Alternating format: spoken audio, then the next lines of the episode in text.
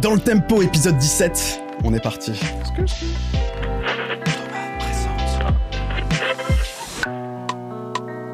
Dans le tempo.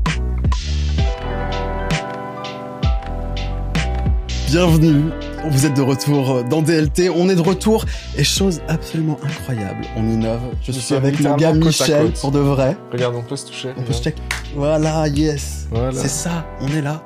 Donc euh, ça fait plaisir, écoutez, euh, nouvelle saison de DLT et nouveau setup. En fait, on est un peu dans une période de transition. On va Exact. chercher un lieu où on peut enregistrer.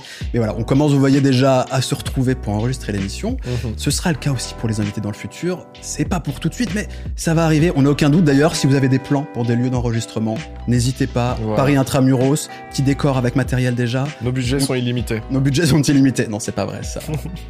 Michel, on se retrouve aujourd'hui pour parler euh, d'une thématique euh, particulièrement intéressante, j'ai envie de dire comme à chaque fois, puisque c'est un podcast légendaire, on peut le dire. Oui, oui, oui. Et euh, aujourd'hui, on va s'interroger sur la...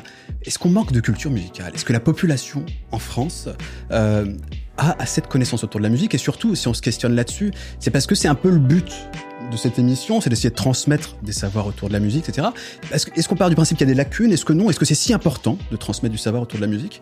Et pour, pour essayer de répondre à cette question, on a un, un invité de choix, puisque ça fait, ça fait pas loin de 15 ans que tu fais ça maintenant, PV, je pense. PV Nova est parmi nous.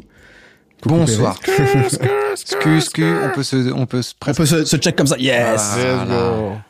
Let's go. Légendaire. Euh, bientôt 15 ans. Après, euh, faut, faut pas non plus que tu te trompes tout à fait dans les chiffres parce que 15 ans, je pense que Dailymotion n'existait pas. Mmh. Mais, euh, mais Attention 14. tes fiches. 14, ouais, c'est ça. 14 Quoi, ans. 2006, 2007 à peu près euh, comm- moi, j'ai commencé en 2007 Ouais. et Dailymotion existait en 2006. Donc, ouais, il y a Ouais. 15 ans, c'est vrai, j'avoue. Mmh. Euh, 14 ans, euh, ouais, à faire des vidéos. Mais pas que. Mais pas que, mais oh, t'inquiète pas, on va, on va prendre le temps d'en parler. Mais justement, peut-être Michel, tu peux, s'il y a des personnes, les rares personnes qui ne connaissent pas encore PV Nova, euh, un petit topo, c'est qui PV Qu'est-ce qu'il a fait euh? PV dit le boss Nova.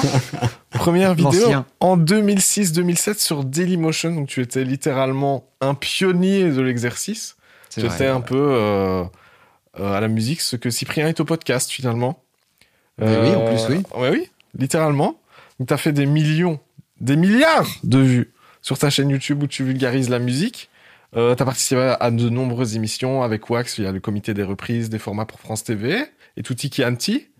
Euh, t'as sorti aussi beaucoup de projets musicaux, des albums euh, basés sur des défis, euh, et donc tu documentes euh, la composition en vidéo, notamment sur YouTube. Euh, t'as toujours eu des groupes de musique en parallèle. T'as le, ton groupe de théâtre Les Franglaises. Et euh, t'as un spectacle avec eux qui tourne depuis plus de 10 ans et qui a reçu C'est ça. C'est un bientôt la Molière, millième. monsieur. Bientôt, bientôt la la millième. La millième. Oh là beau. Ouais. Putain, c'est légendaire. C'est légendaire. C'est légendaire. Et t'as même récemment sorti une BD avec, euh, vrai. avec des musiques que tu as composées avec le frérot Flig. Plig. Euh, ouais, avec des, c'est un, album qui est accompagné d'un EP dans lequel il y a quatre titres, deux qui sont d'inspiration pop, euh, rock que j'ai fait avec mon pote de l'internet orchestral Louis Ledoux, un guitariste et chanteuse Marciu des Franglaises, et deux autres titres qui sont plutôt dans une lignée pop kawaii que j'ai fait avec un DJ qui s'appelle Plig, qui est ultra talentueux, et une chanteuse qui s'appelle Clara Doxal qu'on ne présente pas si vous connaissez mon travail. c'est bien sûr la légende. C'est bien sûr la légende Clara. Oui. Bon, beau CV, Michel, on peut le dire, je pense quand même. Magnifique CV. Donc, et, et puis surtout, Un on CV voit- que je lui envie depuis. euh, tu, tu aimerais être PV Nova dans la vraie vie je ne rêve que de ça.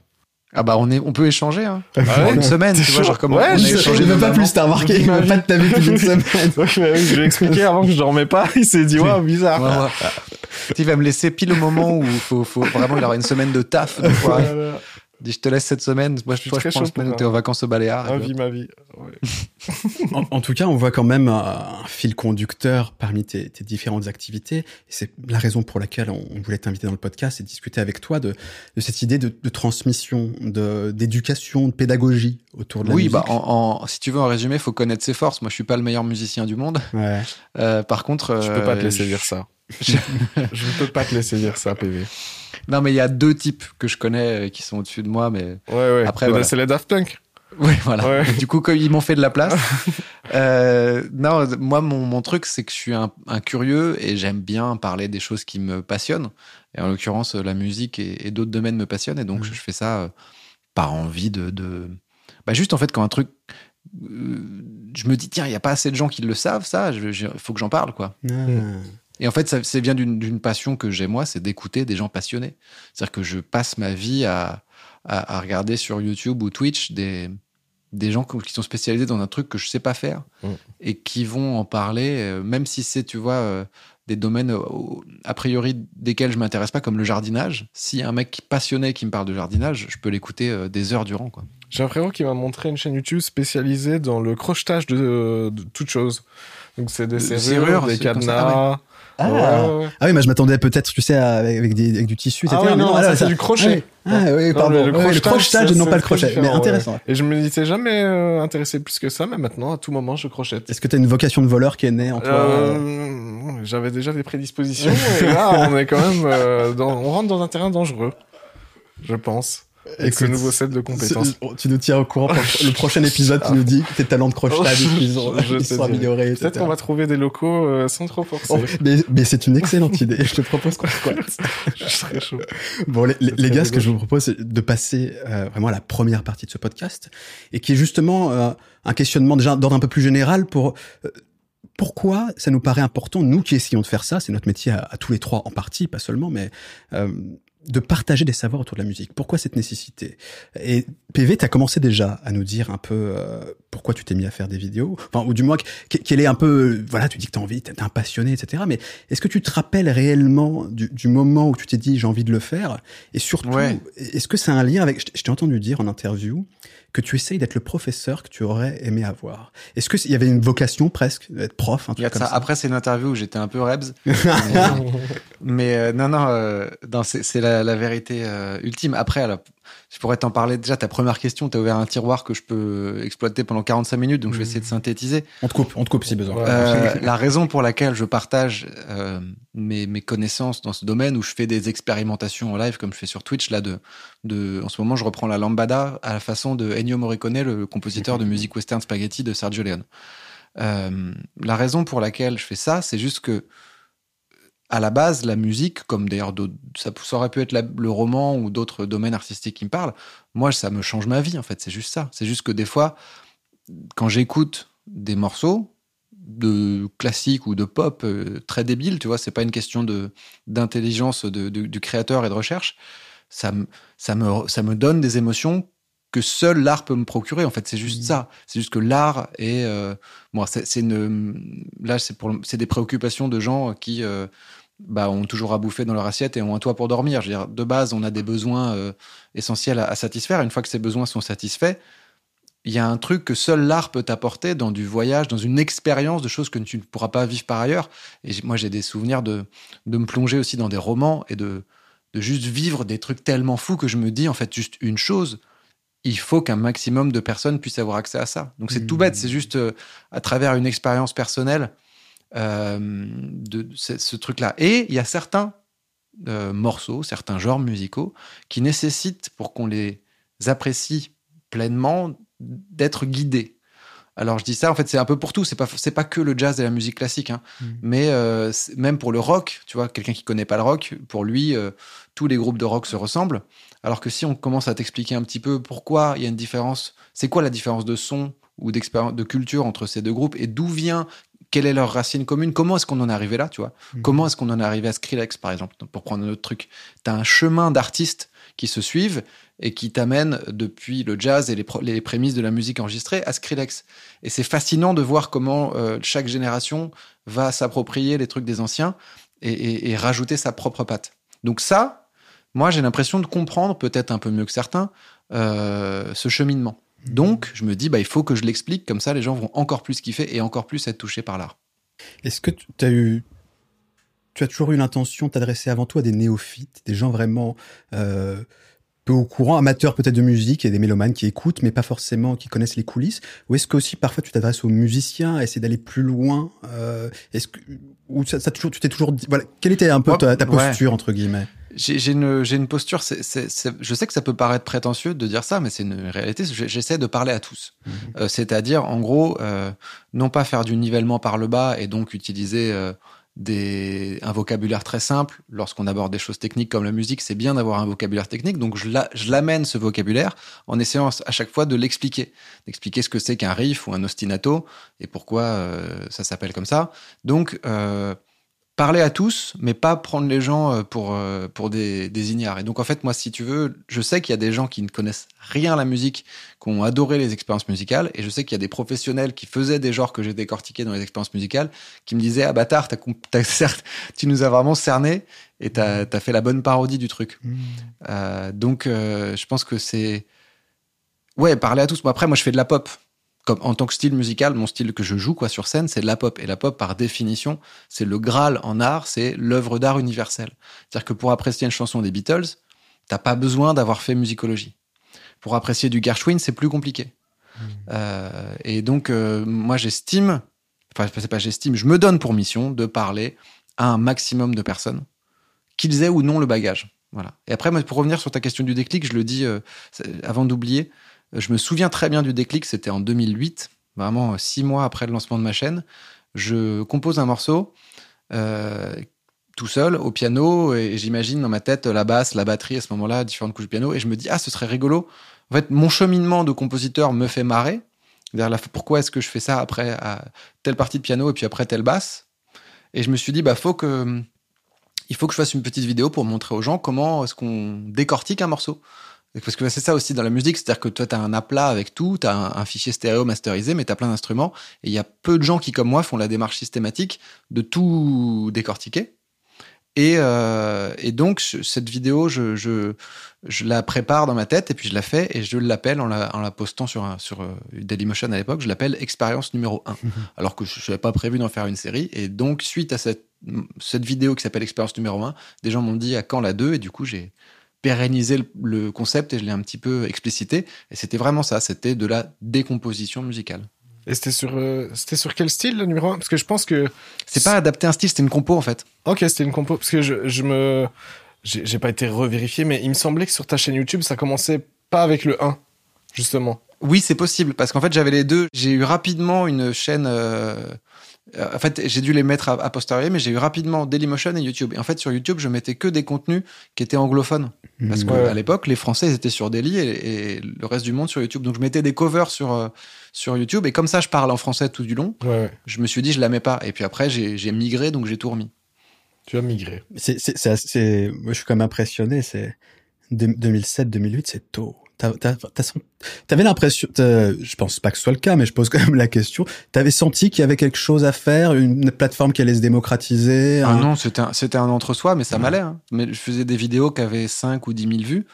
Euh, Ce qui était énorme pour l'époque. Euh, c'était déjà beaucoup pour l'époque, et je, je faisais ça, voilà. Euh, c'était pas du tout opportuniste, et puis c'était impensable de penser que tu pouvais gagner de l'argent avec euh, avec euh, des vidéos sur Internet à l'époque impensable. Vraiment, j'ai halluciné quand on a commencé à avoir des contrats. Là, parce que c'était un truc, il y avait que des nerds qui regardaient ça. Quoi. Et, au-delà ouais, de la professionnalisation, de, pouvoir en vivre, etc., tu t'étais dit quand même que forcément, il y allait y avoir un public de plus en plus important.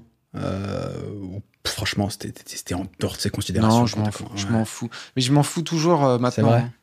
Ah ouais, vraiment. Je cherche pas à atteindre le plus possible de gens.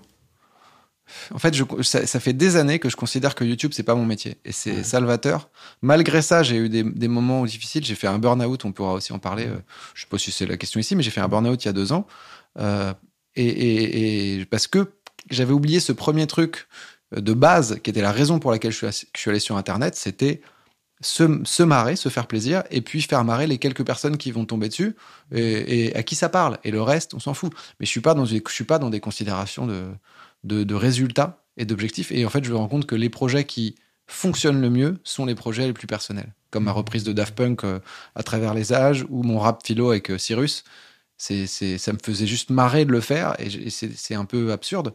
Mais c'est un peu pareil avec Chrono. Les, les, trucs qu'on connaît le plus de, de, de Chrono Music, c'est les projets les plus perso. C'est réel. C'est réel ce que tu dis. Ouais, et puis c'est les moins calculés, quoi. Oui, c'est ça. C'est des vraies impulsions, quoi. Oui, c'est ça. C'est les plus, les trucs les plus spontanés, euh, les, les, plus perso. Euh, c'est, c'est clairement Après, Tu, tu peux aussi, maintenant, tu vois, euh, des créateurs comme Chronomusic et, et moi, on, a, on, on, est tellement spectateurs qu'on voit les trucs qui marchent. On pourrait faire des choses calibrées. Est-ce que c'est notre intérêt? Bah, aujourd'hui, non. Ouais, puis, euh, je sais pas. Moi, je, je trop envie, commence à- aussi à croire à une sorte de, de magie. Bah, Je pense ouais. que, ouais, je pense que, ou, ou juste à croire que les gens ils captent quand c'est sincère ou que c'est pas sincère et qu'ils cherchent la sincérité avant tout. Et que du vrai, coup, ça. euh, je pense qu'il y a, il y a plein de trucs qui sont calibrés et on se dit tiens pourquoi ça marche pas? Et je pense que c'est parce que c'est trop calibré, tu vois. De, de toute Oui. façon, autour de la sincérité, c'est une certitude. Et d'ailleurs, on voit bien que le modèle de Twitch aujourd'hui et du streaming, c'est un modèle qui met presque plus en avant euh, la personnalité euh, que le programme en lui-même ou que le contenu en lui-même. C'est, on veut voir quelqu'un qu'on sent réel, proche de nous, etc. Et c'est avant tout à ça, euh, c'est à ça auquel on est attaché. Donc, je pense effectivement il y a ça, mais je pense que c'est, il faut pas nier non plus le fait, euh, non pas que ce soit calculé, mais qu'il y a aussi une rencontre dans un air du, dans l'air du temps entre guillemets, où, où toi une envie personnelle, elle est aussi, elle est liée aussi à ce qui se fait en ce moment, etc. Les choses qui t'influencent, et tu la, tu la digères à ta manière, et ensuite quand elle sort, elle correspond aussi peut-être quand même à un moment et à une Ouais, attente. c'est ça. Donc il y a de la, Oui. c'est une forme de chance entre guillemets. Enfin moi je le, je Ouais. le ressens comme ça, tu vois. Mais il y a quand même des mécanismes un peu à l'heure, tu vois Ouais, ça que je veux ouais. dire, quoi. Ouais, ouais. Ouais. Mais, euh, mais ouais, c'est, euh, ouais, c'est à quel point tu vas être en adéquation avec ton époque, quoi, tu vois. Oui, c'est Et vrai. ça, pour ça, je Bien pense sûr. que, ouais, c'est s'amuser, c'est le meilleur euh, des trucs. Parce que ça, je sais pas comment dire, ça, ça te permet de te sentir à l'aise avec toutes les, tout ce qui se passe autour de toi et de, de l'intégrer d'une manière plus naturelle et de le ressortir d'une manière plus naturelle, tu vois. C'est la raison pour laquelle je considère tout ça, toutes ces vidéos, comme un loisir. Ouais. Vraiment, mon, mon métier, c'est quand je, quand je suis appelé pour être compositeur sur des trucs, quand je fais mes albums, là, c'est mon taf, vraiment. Ouais. Et si tu veux, j'ai une exigence de résultat parce que sinon, j'ai plus de revenus et puis voilà, il faudrait Ouais. que je change de métier un jour. Mais je considère que c'est, alors c'est un loisir qui me rapporte quand même un petit peu d'argent, mais ça reste un, ça reste un loisir, quoi. Ouais, bah, bah on, a- on est dans la même euh, mentale vis-à-vis de ça. Nous avons la même mentalité. La différence, je dirais, c'est que moi, j'ai ce truc de. J'ai l'impression que moi, j'ai j'ai échoué à à parler au grand public. En tout cas, c'est le sentiment que j'en ai, Mhm. tu vois. C'est-à-dire que moi, j'ai l'impression que c'est ce que je te disais l'autre fois quand je fais le bilan de mon expérience sur YouTube. Euh, moi, je suis euh, moyen content de de à qui j'ai réussi à parler. Tu vois, j'ai l'impression d'avoir plus parlé à des amateurs de musique. C'est des gens qui s'intéressaient déjà à la musique et que j'ai pas réussi à faire ce truc C'est c'est très de intéressant. des gens qui s'y intéressaient pas. justement, tu voulais poser la question à Ouais, PV ouais. un peu du bilan qu'il tire. Est-ce qu'il a atteint les objectifs C'est un bien grand mot, mais par rapport à tes attentes initiales, en tout cas ce que tu imaginais, ce que, ce que, ce que, quel impact tu as eu, etc. Est-ce que tu en es content? Mais euh, c'est intéressant parce que je, je commence moi si tu le veux bien, Mm. PV, puis après tu, tu nous diras ce que tu en penses. Mais euh, Michel, ça fait ça fait combien de temps que tu fais du contenu un peu pédago entre guillemets sur, euh, j'ai arrêté, mais Ouais, euh, ouais, j'en ai fait fait pendant 4 ans. pendant quatre ans J'ai commencé à bah, 5 ans, quoi. Je dirais que j'ai vraiment, j'ai tout lâché avec le confinement, quoi. Franchement, le premier confinement, j'ai dit, ah, c'est bon. Et en fait, euh, si j'ai envie, je le fais. Hein. Tu vois, genre, si j'ai envie, je fais. Pendant le confinement, j'ai fait des vidéos qui n'étaient pas à proprement parler de la vulga, mais des trucs un peu plus premier degré, culturels, etc. Et puis, il y a des moments où je fais de la grosse merde. hein. Et euh, je fais euh, ce qui me Ouais, ce qui me chauffe. Mais euh, vraiment, à ce moment-là, j'ai dit, bon, vas-y, on va. c'est- le plaisir qui compte maintenant avant tout. Ouais, voilà. ouais. Mais Il y avait déjà un peu ça, mais en fait, il y, a- il y avait quand même ce, cet objectif d'aller essayer de toucher les gens qui n'en ont rien à foutre de la musique et de les faire s'intéresser à des trucs. tu vois. Et ça, tu as l'impression d'avoir échoué. J'ai l'impression d'avoir globalement échoué, tu vois. Évidemment que je vais avoir des témoignages et c'est toujours très touchant, tu vois, de, tu vas avoir un témoignage par mois d'un type qui va dire, ah putain, j'ai acheté un ukulélé euh, parce que t'as fait ça et tout, j'avais rien à foutre de la musique et j'ai- puis j'ai commencé. Mais à l'échelle euh, de, des vues et tout ça, tu vois, c'est très très très peu. Il, fa- il faudra voir ce que, P- ce que PV nous en dit, mais pour faire le parallèle, ce que je, trou- je trouve ça intéressant, c'est moi, ça fait à peu près un an et demi que je fais des vidéos. Alors, j'ai fait d'autres choses avant, mais vraiment des vidéos un peu de, de pédagogie autour de la musique. Et, euh, et j'ai encore cet espoir de d'apporter. Oh, c'est vrai que je, je, je m'adresse beaucoup à des gens qui sont déjà très passionnés par, par la musique, voire musiciens, euh, mais de capter des gens, de- d'intéresser, et de c'est pas une vidéo qui va changer le monde évidemment, mais que tu sais à, à force, parfois il y aura le petit truc, et, et puis après ils vont en parler avec un pote, tu vois, en rentrant le soir euh, ou en- autour d'un coup ils vont dire ah putain j'ai maté ce truc, il parlait de ça, tu connais, tu vois, ou, ou juste il va prendre peut-être un instrument ou je sais pas, plein, de- tu sais ces, ces petits trucs, euh, c'est pas grand chose. Mais j'ai cet espoir-là. Et tu, tu penses vraiment que t'as échoué ça, par exemple? Je suis sûr en fait, je pense surtout que mon approche était pas bonne dans la mesure où ce que je me dis maintenant, c'est que si tu dois inspirer des gens, il y a genre en vrai, euh, t'es plus souvent inspiré par des gens qui font des trucs que par des gens qui te parlent de trucs. En tout cas, moi, c'est mon cas, tu vois. Ouais, Donc, euh, je me suis dit, euh, bah vas-y, nique la pédagogie, je vais faire des trucs et, euh, et s'il y a des gens que ça doit toucher, ça les touchera, tu vois. Et puis il faut dire que toi aussi, tu avais une, pas que, hein, mais tu avais souvent une approche un peu technique autour de la musique. Ouais.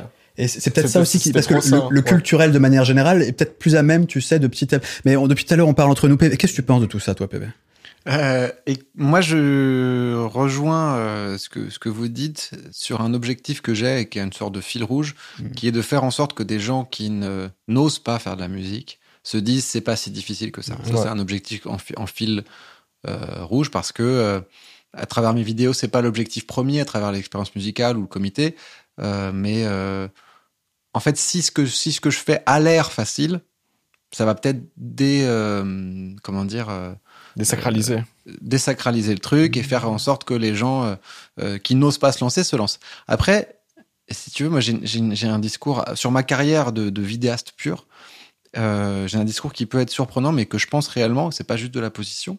Je pense que mes plus gros succès sont derrière moi et je pense que je suis un peu has-been et que c'est pas plus mal parce que en fait ça me fait du bien euh, artistiquement, créativement. Euh, en fait, moi, mes- vraiment mes rêves de gosse, je les ai atteints Mhm. en faisant l'Olympia avec mes potes des Franglaises. On l'a fait plusieurs fois. Tu vas faire l'Olympia avec tes potes. Mm. Ça, c'est un truc. Tu vois, une fois que c'est fait, t'es là. ça, ça fout un peu le vertige parce que tu dis, il y a quoi après quoi? Ouais. Il y a, il y quoi vraiment ouais. après? C'est difficile d'aller au-delà. Pareil avec le, le comité. On termine euh, le comité de reprise que je faisais avec Wax. On le termine en invitant Sting. Et quand à, à 30 ans, t'as joué avec Sting, Pas tu te mal. dis merde, il y a qui au-dessus Tu vois, il y a Paul McCartney peut-être. Mhm. Bon, compliqué, mais sinon, en fait, moi, j'ai atteint des paliers qui font que, que déjà j'ai kiffé. Je me suis dit, mais c'est incroyable ce que je, ce que je vis. Et c'est aussi ça un peu qui m'a donné un vertige et je pense qu'a amené deux ans après euh, à cette période de plus dure que j'ai eu personnellement. Parce que je me disais, merde, en fait, j'ai plus de route. Mais je ne sais pas où mène ma route. Mm. Et en fait, euh, ça m'a pris du temps à, de comprendre que j'étais pas sur une route qui était linéaire, mais que j'étais sur un terrain vague et qu'en fait, maintenant, le but du jeu, c'était plus d'avoir des objectifs, mais de trouver des petits spots rigolos sur le terrain vague où on peut faire du toboggan, où on peut construire des trucs avec de. Donc voilà, j'ai plus une, j'ai moins une carrière linéaire et j'ai plus des envies qui sont euh, horizontales. Et maintenant, je m'amuse avec tout ça. Et le fil rouge, c'est de faire en sorte que des gens qui ne s'intéressaient pas à des groupes dont je, dont je pense que ça, enfin, qui je pense méritent qu'on s'intéresse à eux, découvrent ça, Mhm. et des gens qui disent que la musique n'est pas fait pour eux s'y mettent. C'est ça, un ça c'est mon objectif global. Est-ce que tu penses justement, parce que c'est une question que je- qui me paraissait intéressante, c'est c'est un- c'est une nécessité pour toi, ou du moins un, euh, un truc extrêmement important que euh, quelqu'un en France, peu importe, quelqu'un au sein de la population, ait des bases en musique? Ça te paraît être un savoir essentiel C'est On a, on a tous des bases en musique. Euh, je le pense sin- sincèrement. Euh, C'est-à-dire, pour moi, je dissocie la pratique musicale de la théorie de la même façon que je distingue euh, l'art oral de l'art écrit.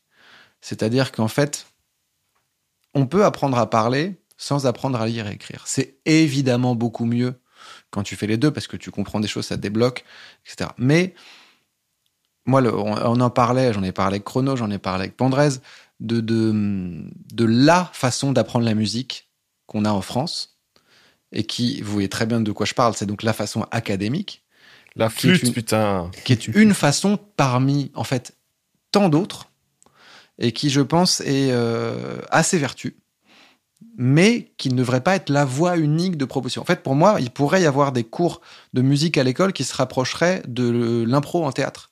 En fait, tu réunis juste des gens dans une même pièce et tu les fais jouer sans, sans chercher. Et en fait, c'est ça aussi. bah, y a le, le truc aussi qui est tout bête et que je dis, euh, parce que j'ai pas d'enfants, mais j'ai des neveux et des nièces qui ont euh, entre 4 et 6 ans en gros.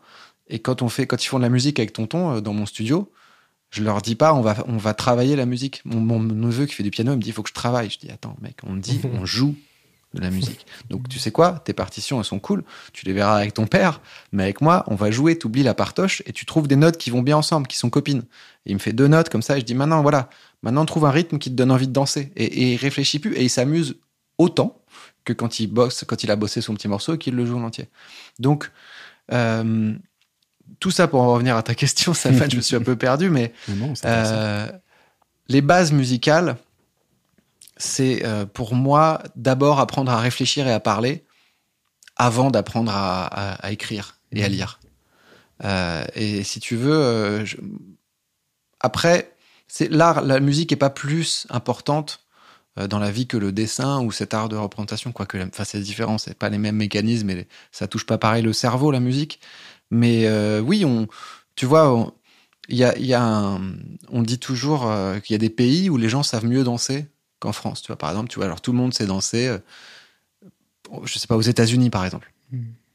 En fait, c'est pas juste, ils ont pas eu de cours. C'est juste qu'en fait, la musique fait partie de leur vie et que euh, dans certaines familles, le soir, bah, ils jouent, ils font du gospel et en fait, les petits, bah, ils dansent dès qu'ils ont deux ans, dès qu'ils ont trois ans. Et voilà. Nous, on sait pas danser en France. Pourquoi? Parce qu'on n'ose pas danser et que c'est en, en faisant qu'on qu apprendrait. Les Français ne savent pas danser ce sera le, le titre de la vidéo. J'ai une histoire comme ça assez terrible euh, quand j'étais quand j'étais étudiant.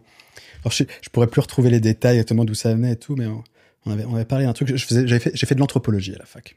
Okay. Et, euh, et c'était dans le dans le contexte, je sais plus, je crois quelqu'un qui avait regardé un documentaire un genre, il était peut-être une émission un peu façon Colanta ou un truc où on va à la rencontre en fait d'un peuple ailleurs. Voilà, en gros. C'était pas Colanta, mm. je sais plus, rendez-vous en terre inconnue, un truc. Rendez-vous en terre inconnue, un, un truc dans ce délire. Et donc, tu as un groupe de Français qui se retrouve euh, dans, un, dans une communauté euh, où il y a des rituels assez importants, notamment accompagnés par de la musique, etc., des pas de danse, une façon de danser. Et ces personnes euh, demandent au groupe qui vient, euh, et vous, c'est quoi votre musique, c'est quoi votre danse, c'est quoi? Est-ce que c'est, ça fait partie de l'identité en fait pour eux Ils disent, nous, on a notre mmh. truc typique entre guillemets, ça fait partie de nous. Euh, et pour se comprendre l'un l'autre, c'est, vous, c'est quoi votre truc? Bah, c'est la tectonique. Et, et là, les voilà. Français se retrouvent incapables ils, ils savent pas quoi faire et ils finissent mm. par se mettre tous les mains sur les épaules et à faire euh, c'est la danse des câlins et, à tourner. Let's go. Et, et à côté. Yes. Et alors, en, en, tant que tel, en tant que tel, pourquoi pas? C'est pas pour euh, bitcher la, la, danse des canards, mais le, à côté de cette communauté qui avait une danse euh, assez complexe, avec une forme de technicité, etc., élaborée, les Français étaient un, un peu démunis. Alors, tout, il y a plein de formes de culture, il y a plein d'autres euh, choses formidables en France, etc. Mais c'est vrai que je, je me je trouve que parfois il y a une déconnexion et c'est d'ailleurs un rapport au corps global dans la, en France, dans, plein de sociétés, euh, voilà, en Occident notamment. Euh, et la danse en est un beau symptôme. On a du mal à danser, on a plus rapport, euh, notamment au corps euh, vis-à-vis -vis de la danse et même de manière générale, on pourrait l'étendre à la musique, quoi. Oui, bah c'est ce que je te dis, c'est que c'est une question de je sais pas pourquoi c'est sacralisé. Si, peut-être parce que euh, il y a ces monstres sacrés qui font peur. Euh, tu vois, c'est difficile. On se dit la musique, c'est Mozart. Ou alors quand on fait des versions euh, plus euh, plus populaires, on se dit la musique, c'est Gainsbourg et Barbara et Brel. C'est pas que ça en fait. La musique, c'est aussi des mecs qui font du djembé sur les quais de scène, quoi. Bien sûr. Mmh. Et, et, et, même, il y, y, a une tradition extrêmement importante dans l'histoire française de musique folklorique, des régions, etc. plus, aussi, oui, oui. et qui était extrêmement présente dans le quotidien aussi, qu'on mmh. pourrait d'ailleurs apparenter à ce dont je parlais, à savoir un truc un peu identitaire qui te représente, qui est... Qui est Attention voilà. avec les mots. Hein. Pardon. non, non, non, identitaire dans le sens de... c'est bien, c'est cherche pas les embrouilles. Est-ce que tu pourrais nous parler un petit peu de ta BD, mon cher PV Nova? Quel était euh, ton quel était ce projet légendaire? et, et, et, surtout, parce que euh, dans cette émission, on vient pas faire de la vulgaire promo, Michel.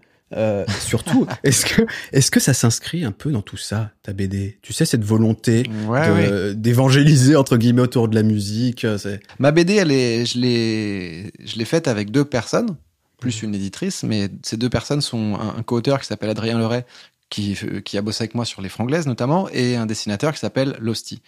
Euh, c'est un projet qui, euh, qui parle de trois lycéens qui décident de monter un groupe de musique et qui s'inscrivent à un tremplin. Donc, si tu veux, c'est une histoire qui est euh, plutôt jeunesse, plutôt euh, parfaitement adaptée aux collégiens, lycéens, et qui euh, bah, part de l'envie de, partager un peu notre parcours Adrien et moi, donc deux musiciens. Nous, c'est notre vie. Enfin, moi, j'étais musicien au lycée, je faisais des tremplins, je faisais ça. Donc, c'est de, de, partager ça et puis euh, de montrer de la passion. Alors, nous, on a euh, quatre jeunes qui sont donc ces trois dans un groupe et, et, une à côté qui sont passionnés par la musique. Ça aurait pu être le sport, ça aurait pu être le dessin, mais c'est des comme j'y reviens, j'y reviens encore une fois, mmh. c'est des passionnés. Donc ce sont des passionnés qui vont parler euh, de, de, de, choses qui les animent vraiment. Et en fait, à travers ça, comme ça les met dans un endroit où tout est important pour eux, ça tire tous les, toutes les qualités et les défauts humains. Et donc ça fait euh, des, des choses qui sont assez euh, euh, explicites et des sentiments forts. Donc c'est sympa de raconter cette histoire. Et à travers tout ça, il y a, il y a effectivement deux buts. Un, c'est de faire marrer les jeunes qui vont lire la BD.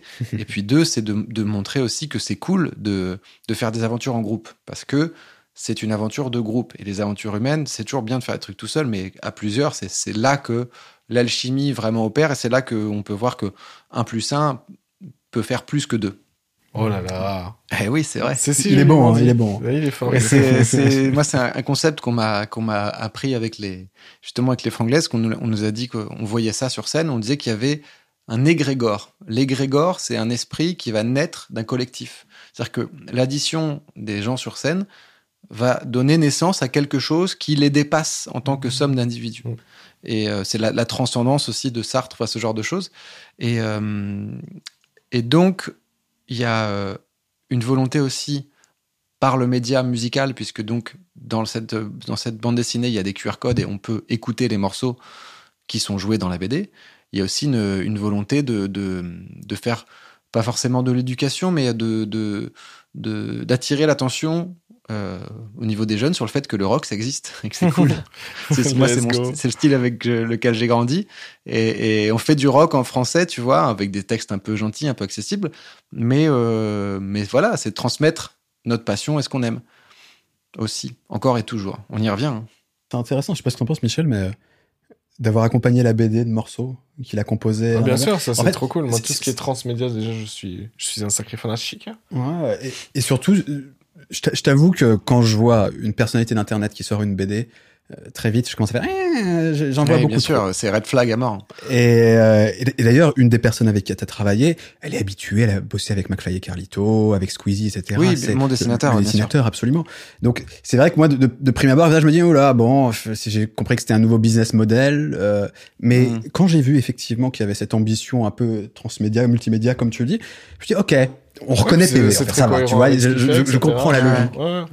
Bah, la démarche ne vient pas d'un éditeur qui est venu nous chercher en nous disant euh, trouver une idée. Non, c'est- nous, voilà, on, a, on, a, on a monté le projet à trois, on a fait des planches tests et on allait voir un éditeur en disant est-ce que ça, ça vous intéresse? Mhm. Donc je pense qu'effectivement, le fait que j'ai une communauté et un nom qui soit connu par certains a aidé. Mhm. Euh, ils ont d'ailleurs, euh, ça a été un débat entre nous, mais ils, ils, ont, ils ont fini par mettre un petit sticker sur la- l'autocollant où on me voit en train de jouer de la musique en disant que dans la BD, il y a de la musique. Ouais. En fait, bon, j'étais pas très à l'aise avec le fait d'être euh, mis en avant par rapport à mes deux autres compères, parce qu'on a bossé tous les trois ensemble, mais euh, l'ambition première de ce sticker, c'est d'attirer l'attention sur le fait qu'il existe des morceaux.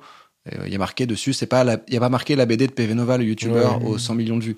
Il y a marqué euh, un- avec la BD, écoute la musique composée par PV Nova. Donc ça, ça, ça m'allait. Et puis, euh, non, c'est pas moi un des meilleurs retours qu'on qu'on m'ait qu'on m'ait fait. c'est- On m'a dit c'est pas une BD de youtubeur. Oui, voilà. Bah, tant mieux. Non, mais c'est vrai, hein, c'est vrai. C'est, euh, c'est réel. T'en as déjà lu, t'as des BD de youtubeurs je ne fais, que- je ne lis que ça. C'est vrai. oui, oui. J'en ai plein de mes toilettes. On t'a jamais approché pour en faire une? Non, non, non. jamais, jamais, jamais. Mais euh, trop ouais, je, suis, pas- je, je suis tellement peu youtubeur. Mais, euh, mais non, non, c'est, c'est, c'est, c'est, c'est ça qui est cool avec ce projet-là, je trouve, c'est que ça, ça ne pue pas du tout le produit dérivé, quoi. C'est ça le problème qu'on a avec ça, tu vois. C'est que, enfin, et encore, euh, même, euh, Enfin, je sais pas comment dire, genre, euh, ça, ça peut être un produit, les youtubeurs, ils peuvent vendre des t-shirts, des machins, personne se dit, ah, il faut absolument que ce soit, euh, tu vois, genre. Mais en fait, c'est le fait qu'on touche à l'art, tu vois, la BD, c'est un art, le, tu vois, et donc le fait Oui. qu'on touche à ce truc-là et qu'on le, l'avilisse un peu, tu vois, en en faisant simplement un produit dérivé où tu sais que les gens, ils s'investissent pas forcément autant que machin, pas plus que sur un t-shirt, en fait, tu vois. Et en fait, je crois que c'est ça le, le problème que intuitivement on a avec ce genre Oui, de... c'est qu'il dévoie un peu cet art noble que peut être la BD. Quoi, Ouais, voilà. ça. Mais ça. du coup, là, Ouais. quand, quand, quand, dans le cas de PV, quand c'est fait avec euh, déjà l'envie à la base, euh, le respect du média, etc., genre les, les gens, ils savent faire la différence. Oui, moi je suis juste un, un gros lecteur et un passionné de BD et Mm. ça me faisait trop kiffer de, de me dire que. En fait, c'est- ça, c'est tout mon l'aspect auteur de, de mon métier, c'est euh, le fait de, de pouvoir donner vie à des personnages. Ça, c'est un truc qui est fantastique aussi. C'est un pouvoir de démiurge que tu as quand tu es auteur. Tu as le pouvoir de vie et de mort sur tout un univers que tu crées. Et ça, c'est fascinant de jouer avec ça, de s'amuser. euh, à- et, et en fait, je pense que ce que j'ai expérimenté, c'est ce qu'expérimentent tous les, les auteurs. C'est-à-dire que tu penses arriver justement avec ce pouvoir de vie et de mort, et en fait, tu te rends compte que tes personnages bah finalement sont plus forts que toi et ils prennent leur vie, ils prennent les rênes et c'est eux qui parlent. Et là, c'est cool, c'est que tu as l'impression, comme quand tu es musicien, que tu es simplement un, un, canalisateur et un vecteur et qu'en fait, euh, bah, ça, ça, ça, nous remet à une place justement qui est beaucoup plus simple, beaucoup plus humble et, et qui fente de se faire surprendre par les personnages et par l'histoire qu'on crée. Trop bien. J'aimerais bien qu'on revienne sur un truc, parce que là, on parlait de ta BD, euh, t'as plein d'activités différentes. En cherchant à transmettre comme ça la musique, à en faire aussi, euh, comment est-ce que t'as, est-ce que t'en bouffes depuis longtemps? Quel a été ton modèle économique? Lequel est-il aujourd'hui? Est-ce que, est-ce que c'est la diversification, etc. Et surtout peut-être relier ça à, une, un aspect un peu plus personnel. Tu nous expliquais par exemple qu'il y a eu il y a deux ans une période plus difficile pour toi. Est-ce que c'était un peu lié tout ça, à tout ça, à comment tu menais ta vie? Ouais, ouais, je pense. Comme beaucoup d'artistes et de professions libérales aussi d'ailleurs, en gros tous tous ces métiers où tu n'as pas un, salaire fixe avec une, une activité fixe, ton, ton, la façon dont, dont, tu vis ton métier et tes revenus dépendent que de toi. Et donc, forcément, il y a des hauts, des bas. J'en vivais mieux il y a quelques années que maintenant. Mhm. Parce qu'il y a une espèce de bulle euh, de, des revenus, notamment sur YouTube, à un moment, et que cette bulle a, a dégonflé depuis. Et donc, mais, mais mon, salaire a, a, descendu aussi en, en, fonction. Et maintenant, ça remonte parce que je fais des projets qui sont commissionnés, où je suis compositeur sur des, des projets, des commandes, quoi. Mais euh, sans, sans aucun euh, sous-entendu avilissant dans ce terme de mmh. commande, parce qu'on est artistes. Chrono, je sais qu'il a fait ça aussi beaucoup. Il fait des, il fait des, il répond à des commandes. Je fais du sur-mesure. Moi, j'appelle ça du, de l'artisanat. De l'artisanat, ouais. Il y a aussi ça. Ouais, ouais. Ouais, c'est vrai, ouais. C'est très juste. Je suis comme un potier. non, mais c'est vrai, c'est très juste parce qu'effectivement, le, le, pour moi, la différence fondamentale entre l'artisanat et l'art, c'est l'utilité. Une œuvre d'art étant par nature inutile, alors qu'une commande est utile parce qu'elle sert dans un projet, etc. Et euh, non, c'est très très juste. J'y souscris. Oh là là. Souscris à cette analyse. Souscris. Euh, en fait, voilà, moi je je gagne ma vie par la diversification des activités. En gros, si tu veux, je, je gagne de l'argent chaque année par la SACD pour mes textes de mes vidéos sur Internet, la SACEM pour les morceaux que j'ai écrits, que j'ai composés. Je gagne des cachets quand je suis sur scène avec les franglaises ou autres. Et j'ai une société qui me permet de, de, de, de, produire mes vidéos YouTube et notamment certaines vidéos qui sont financées par des marques. Ça apparaît de façon euh, très claire sur mes, sur mes vidéos Twitch ou YouTube. Je dis, je fais du sponsoring, sauf que c'est du sponsoring cool où je teste, en ce moment, je teste des plugins. Là, j'ai reçu tout à l'heure un synthé que je vais tester euh, jeudi soir en live. Mmh. Donc, euh, ça a toujours été un mélange de ça. Et puis, je suis, voilà, en tant qu'auteur aussi, en tant qu'auteur de BD, tu vois, j'ai été payé aussi par l'URSSAF auteur. Donc voilà, moi, j'ai, au moment de remplir ma déclaration d'impôt, j'ai sept ou huit sources de revenus qui sont pas ouf chacune, mais qui cumulés font que j'en vive correctement depuis maintenant 12 ans. Et ça a toujours été fluctuant. Il y a des années où YouTube me rapportait de l'argent, mais je faisais pas de scène, des années où je faisais que de la scène, etc. Et donc l'un dans l'autre, euh, j'arrive à tenir le coup. Et heureusement que j'avais un peu d'argent de côté au moment où, en début 2019, j'ai le, le, vase a débordé, je n'avais plus envie de rien faire dans ma vie et professionnellement parce que là tu vois j'ai pu avoir en gros six mois où j'ai rien foutu. J'ai pas travaillé pendant six mois. Mmh. et heureusement que j'avais mis de l'argent de côté et que, que j'ai pu euh, tenir de ça. Mais euh, en fait c'est une histoire de d'équilibrisme un peu de funambulisme euh, ce métier. C'est à dire que on a des aspirations qui sont pour la plupart des aspirations euh, on veut changer le monde quand on est artiste tu vois, à notre échelle, on veut peut-être changer le monde de certaines personnes, tu vois. On dit pas, je vais, je vais pas devenir les Beatles et voilà. Mm. Non, mais on veut changer comme, on veut avoir un jour un, un, un courrier ou un mail de quelqu'un qui nous dit, euh, j'arrête le conflit israélo-palestinien. oui. Non, non mais voilà, laisser une sorte de trace, c'est ça, dire, un petit, un petit héritage, un petit. Non, euh, euh, alors laisser une trace sur des gens. Ouais, c'est ça. Tu vois, moi, j'ai reçu des gens qui m'ont, qui m'ont, de messages de gens qui m'ont dit, je me suis remis à la musique. Ou euh, j'ai même eu euh, des gens qui me disent, euh, grâce à ta vidéo, on a eu un, c'est devenu un, un, rendez-vous quotidien avec une meuf. Et voilà, ça fait trois ans maintenant qu'on est en couple et on s'est rencontrés en parlant de ton truc. Donc voilà, tu vois, ça s'est fait. Ça, ça, ça, ça, ça fait grave plaise. Tu vois, je vais être le parrain voilà. direct. Euh, donc t'as as ça, ça, ça, ça, ça reste un objectif euh, euh, qu'on vise tous. Donc sur ce fameux fil mais en réalité, là où on est, on est funambule, c'est que bah, en dessous, il y a un putain de vide. Et, et, la condition des artistes, elle est biaisée par le, la vue du grand public qui voit les stars, qui gagnent énormément d'argent, les Goldman, les, les stars de la musique et les stars de YouTube aussi, tu vois, les Squeezie, les McFly, Carlito. Ces gens-là gagnent énormément d'argent.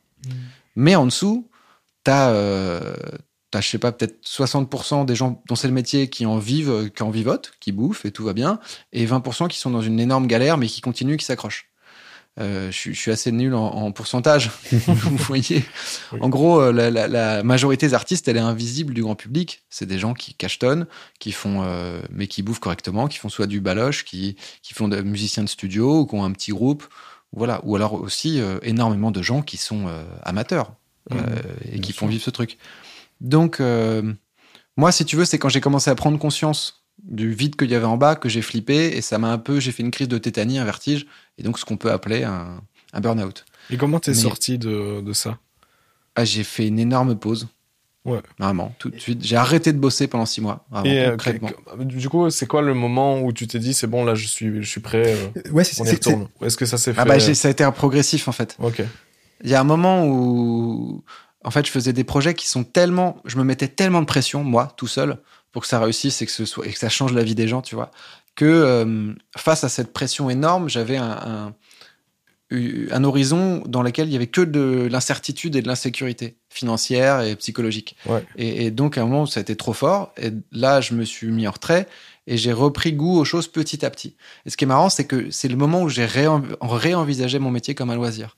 Par exemple, au plus bas de la, de la crise, de ma crise où vraiment j'allais, j'allais pas bien, j'ai commencé à, éc- à, à taper un texte sans savoir où j'allais. Et j'ai comme ça, j'ai écrit un peu une heure tous les jours et c'est devenu euh, une fiction audio, fiction sonore que j'ai sortie l'année d'après, que, qui a été achetée et donc tu vois qui m'a rapporté quand même pas mal d'argent, enfin en tout cas à ma boîte, qui m'a permis de, de produire pas mal de projets et de, de remettre un pied à l'étrier. Et ça, je l'ai fait au début euh, sans en amateur. Ouais. Tu vois, j'ai retrouvé ce truc, euh, ce truc de l'amateur, quoi, qui, qui de faire les choses pour la beauté du geste. Ouais, puis en découvrant aussi, c'est c'est encore autre chose. C'est un projet qui ressemblait pas à ce que tu avais déjà fait avant, Oui. etc.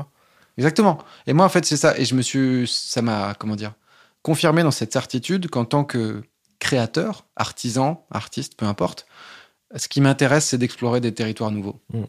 Et, et- et en fait, je me rends compte, c'est ça, tu vois, le, comme j'ai atteint mes objectifs en musique, Sting et l'Olympia, on en parlait, tu vois, il y a encore- il y a eu d'autres trucs fous, quoi, mais je me dis, bon, voilà, maintenant, j'ai des nouveaux, plein de nouveaux objectifs dans la vie, mais plein dans, dans, dans beaucoup de domaines différents. Et ça, ça m'éclaterait de, de- d'aller euh, bosser sur un jeu vidéo un jour, à la musique ou à, à- en tant que, que- qu'auteur, tu vois, de Ouais, créer un univers, un lore. J'ai envie d'écrire un roman, j'ai envie de faire de la musique de film. J'ai, tu vois, j'ai plein de nouveaux trucs et, et- et qui sont euh, de toute façon dans, cette fameuse horizontalité d'où je, par- je, je, dont je parlais tout à l'heure, Ouais. qui est d'aller explorer des domaines en toute humilité et juste à se marrer, vivre chaque, chaque expérience comme une petite bulle. D'où la BD, par exemple. Tu vois, Ouais. la BD, c'était un peu là-dessus. Ouais, tout, tout ça, c'est très cohérent. Et on comprend bien ce qui, t'a permis un peu de remonter la pente, entre guillemets, cette, nouvelle approche comme ça, d'y aller en disant avoir le plaisir, euh, se diversifier, faire des choses différentes. Est-ce que, parce que je pense que ça peut intéresser des gens aussi qui, qui nous écoutent, c'est, est-ce que tu arrives à mettre le doigt sur ce, qui, ce, qui, ce que tu as mal fait, entre guillemets, ou ce qui t'a mis dans cette situation? Qu'est-ce Je que... me suis trop pris au sérieux. Même si je me, même si je me mettais des, des garants, euh, des garde-fous, pardon, tels que par exemple ne pas regarder les commentaires, Mm. ne pas euh, se focaliser sur les vues, même ne pas regarder les vues. En fait, ça, ça ne suffisait pas parce que je le faisais toujours un peu, un, un- toujours un, un peu. Et maintenant, je suis assez radical. Et en fait, je t'ai pas répondu euh, à la, la réponse sincère tout à l'heure quand tu m'as demandé en off si la BD marchait bien. Mhm. Je t'ai répondu je sais pas. Ça, c'est sincère, mais c'est qu'une partie de la réponse. La vraie réponse, c'est je m'en fous. Et, et je mets un point d'honneur à m'en foutre. Il faut surtout pas. Me alors ça c'est perso. hein. Et ça parlera à certaines personnes. Je c'est pas un modèle universel, mais pour moi, personnellement, si je commence à me focaliser sur le résultat, euh, je me perds. Je perds pied parce que ma quête à moi, elle est dans le- l'expérimentation. Et me- tout ce qui va faire sortir de cette expérimentation, me formater, va me nuire. Donc, euh, ma, ma fiction sonore aussi, je sais pas si elle a marché. Je sais qu'elle a suffisamment marché pour qu'on me commande une deuxième saison. Je sais que le tome, le, pardon, la- la- le tome 1 de la BD marche suffisamment pour que le tome 2 soit bien parti. Ça, ça c'est des réponses qui m'intéressent. Par contre, je j'ai pas envie de savoir les chiffres. En fait, ça rend fou les chiffres. Ça rend fou parce que c'est une notation de ton travail et par extension une notation de ta personne. Mm. Moi, ça me rend taré. hein. J'ai l'impression d'avoir des notes comme à l'école, tu vois. Ouais, les, les likes, et en plus, c'est fascinant. C'est ça qui est terrible, c'est que ça fascine. Tu vas voir et tu dis putain, pourquoi j'ai que 96% de likes sur cette vidéo alors que la vidéo d'avant j'avais 98. Oui, Et tu- ça, et ça tu fascine, Pars ça, en couille. ça obsède même. Ça obsède. Et les commentaires négatifs, tu sais, moi je scrollais pour chercher le commentaire négatif parmi les 1000. Tu vois Et je sais, j'en ai vu un, j'ai refait la même erreur. On sort une vidéo il y a pas longtemps avec Morgan VS. Euh, et dans tous les commentaires sont cool. Et il y a un mec qui dit ah, Pourquoi t'as invité PV Nova? Il est éclaté au sol. Et son commentaire, je l'ai ruminé pendant trois jours. Oh, Je lui ai dit, mais j'ai envie de lui, lui répondre, mais c'est ta mère qui est éclatée Mal- au sol, quoi. Malgré ton expérience, cette, euh, ouais, ça Ah trigger encore. quoi. Et ça, c'est- et ça, tu vois, je sais que tout le monde le vit. À chacun à son échelle, même les gens qui ont, ont 20 vues sur une vidéo, s'il y a un pouce vers le bas qui apparaît, tu te dis mince, je suis pas un bon humain, je suis une merde. J'imagine qu'il y a des degrés en fonction des personnalités de chacun, de, de comment tu vas, comment ça va se matérialiser, comment tu vas le vivre réellement, tu vois. Ouais, ouais. Mais euh, des personnes complètement imperméables euh, au retour négatif, je pense que bah oui, comme oui, bah Cyril Hanouna a l'air d'être, euh, je le connais pas, mais il a l'air d'être imperméable à ça. C'est un exemple à la con parce que tout le monde le, le, le connaît. Oui. Et euh, il a l'air de s'en foutre et, et s'en foutre premier degré. Et tant mieux pour lui. Après, moi, je suis un peu plus hypersensible que, que cet Ouais. homme. Ouais, je pense que c'est une question de comment t'abordes ce truc-là, parce que moi, genre, j'ai vraiment ce truc où quand j'ai une vidéo qui fait plus de dislikes, je me dis ah c'est bien, tu vois, genre je commence à avoir un truc plus personnel, tu vois, parce que Sinon, tu veux je- dire que t'as un ratio euh, like-dislike qui, qui est, qui est, qui est Bah, moins quand- bon. ça- ouais, quand ça il a plus, quand il a plus de dislikes que de likes, il dit ah j'ai réussi non, à cliver, c'est que j'ai bien réussi. Non. Mais quand j'ai plus de dislikes que d'habitude, d'habitude. ok. Ah. je me dis ah oui c'est bien, ça veut dire que ça me ressemble plus, tu vois, parce que euh, sinon moi j'ai tendance à aller, marrant. à aller naturellement vers un truc assez consensuel et euh, et je trouve ça chiant, tu vois, je me dis euh, je préfère Parce que tu trouves que dans la vie, t'as plus une personnalité clivante et d'emmerdeur et que donc ça correspond plus à ce que t'es? Oh, je pense, Ok, je pense. Et euh, ouais, donc je, je me sens, je me dis tiens c'est bien, j'ai pris un risque, je m'en suis pas forcément rendu compte, mais tu vois. Je mais après, il faut évidemment que ça reste dans des proportions euh, raisonnables, tu vois. Si tout Internet commence à me chier à la gueule, je vais peut-être des questions là. Ouais, ouais, tu vois. Mais, mais moi, je l'aborde comme ça parce que je, moi, pour moi, c'est genre le, ouais, le, le côté euh, consensuel, enfin vraiment que tout le monde soit d'accord et tout, tu vois. Genre, c'est un truc. En fait, j'ai ce truc où si je prends des sujets un peu clivants ou un peu tendus, euh, j'aime bien l'idée de- d'essayer de trouver un, un terrain commun, tu vois, où les gens Oui. vont pouvoir s'en- s'entendre. Mais euh, j'aime bien aussi quand je fais des trucs qui sont un peu plus personnels de me dire ah tiens c'est c'est cool c'est il y a il y a il y a une identité suffisamment forte que pour qu'il y ait une portion intéressante des gens qui n'adhèrent pas. C'est vrai. Après, je- je- j'aurais tendance à diviser le truc en deux, à savoir, euh, tu as d'un côté la forme et de l'autre côté le fond, d'une certaine manière. Ouais. Et c'est-à-dire qu'il y a des gens qui ne pourront ne pas aimer le fond, mais qui reconnaîtront la forme. Ouais. Et en fait, moi, j'aurais presque tendance à dire, bon, ok, vous avez pas la même opinion que moi, ou je sais pas quoi, ou ce que je dis, c'est, vous pensez pas pareil. Et vous dislikez pour ça, c'est pas grave. Limite, Ouais. tu peux le dire, et ben, on n'est pas d'accord, et j'ai bien fait d'affirmer. Et là, je comprends, tu vois, qu'on soit fier presque du dislike. Par contre, sur la forme et plus globalement sur euh, euh, sur les, que ce soit les aspects techniques, le montage, comment c'est filmé, etc. Ou même est-ce que tu as su créer une ambiance, etc., etc. Là, je suis plus sensible à ça parce que ça, pour moi, ça paraît normal d'être consensuel, enfin de chercher à, à rassembler le plus de monde parce que les gens aussi sont sensibles parfois à la qualité, simplement à la point de vue de la forme, tu vois, et te Ouais, dire quand, quand pas mal de gens te disent putain ça claque, ça a de la gueule au niveau de la forme, etc. C'est que c'est peut-être un fait un truc bien, tu Ouais, vois. non, là- là-dessus, je, je suis d'accord. ouais. Ouais. Là, moi, je parlais plus en termes de propositions, euh, Mm. de propos ou artistiques. Quoi. Après, ce que, ce que je, comment dire, je suis sensible à ce que tu, à ce que dit Chrono dans le sens où ça fait un peu plaisir de dynamiter un système dans- duquel on est prisonnier, qui est ce système de notation et qui va bien au-delà de la musique. On le voit avec les applications euh, de VTC ou les applications les livreurs, tu vois, chaque, Ouais, ouais. les notes qu'on se donne entre nous, le fait que nous on ait des notes entre utilisateurs. Les abonnés sont des notes. Moi, je- ce, ce système-là me fait péter un plomb. Ouais, Vraiment. et en même temps, PV, enfin, je suis désolé, mais euh, si tu mets une vidéo sur Internet, sur une plateforme comme YouTube, c'est que tu t'attends à une forme de retour aussi et que Pas tu sais qu'il va être un plus ou moins quantifié. Non, moi je m'attends à juste une forme de partage à la base. Tu Oui, mais, mais, mais ce partage, il est pas anodin. Enfin, tu vois, c'est. Après que les gens jugent mon travail, j'ai pas j'ai pas de problème avec ça. C'est pas, c'est pas ça hein, le, le, le, le problème. euh, Je sais très bien parce que moi, en tant que spectateur, euh, je j'aime ou j'aime pas ce que j'entends. Par ailleurs, mon problème, il est pas là. Mon, mon, mon problème, c'est que de ce système de notes va découdre énormément de choses. Et par exemple, si tu joues le jeu de l'algorithme et que tu as des bonnes notes, tu auras plus de vues et donc plus de revenus, etc. En fait, là où ça me pose problème, euh, c'est que ça pousse à l'uniformisation des contenus. Ça aplanit tout, en fait. Ça aplanit tous les rapports euh, sociaux. Les, en fait, les, les, les chauffeurs VTC, par exemple, à qui on met des notes, euh, c'est- plus des humains, ils sont interchangeables. Tu vois ce que je veux dire? C'est que euh, maintenant tout le monde se ressemble parce que il faut rentrer dans un moule. Et ça, c'est un truc, Ouais. c'est- très large dans notre société. hein.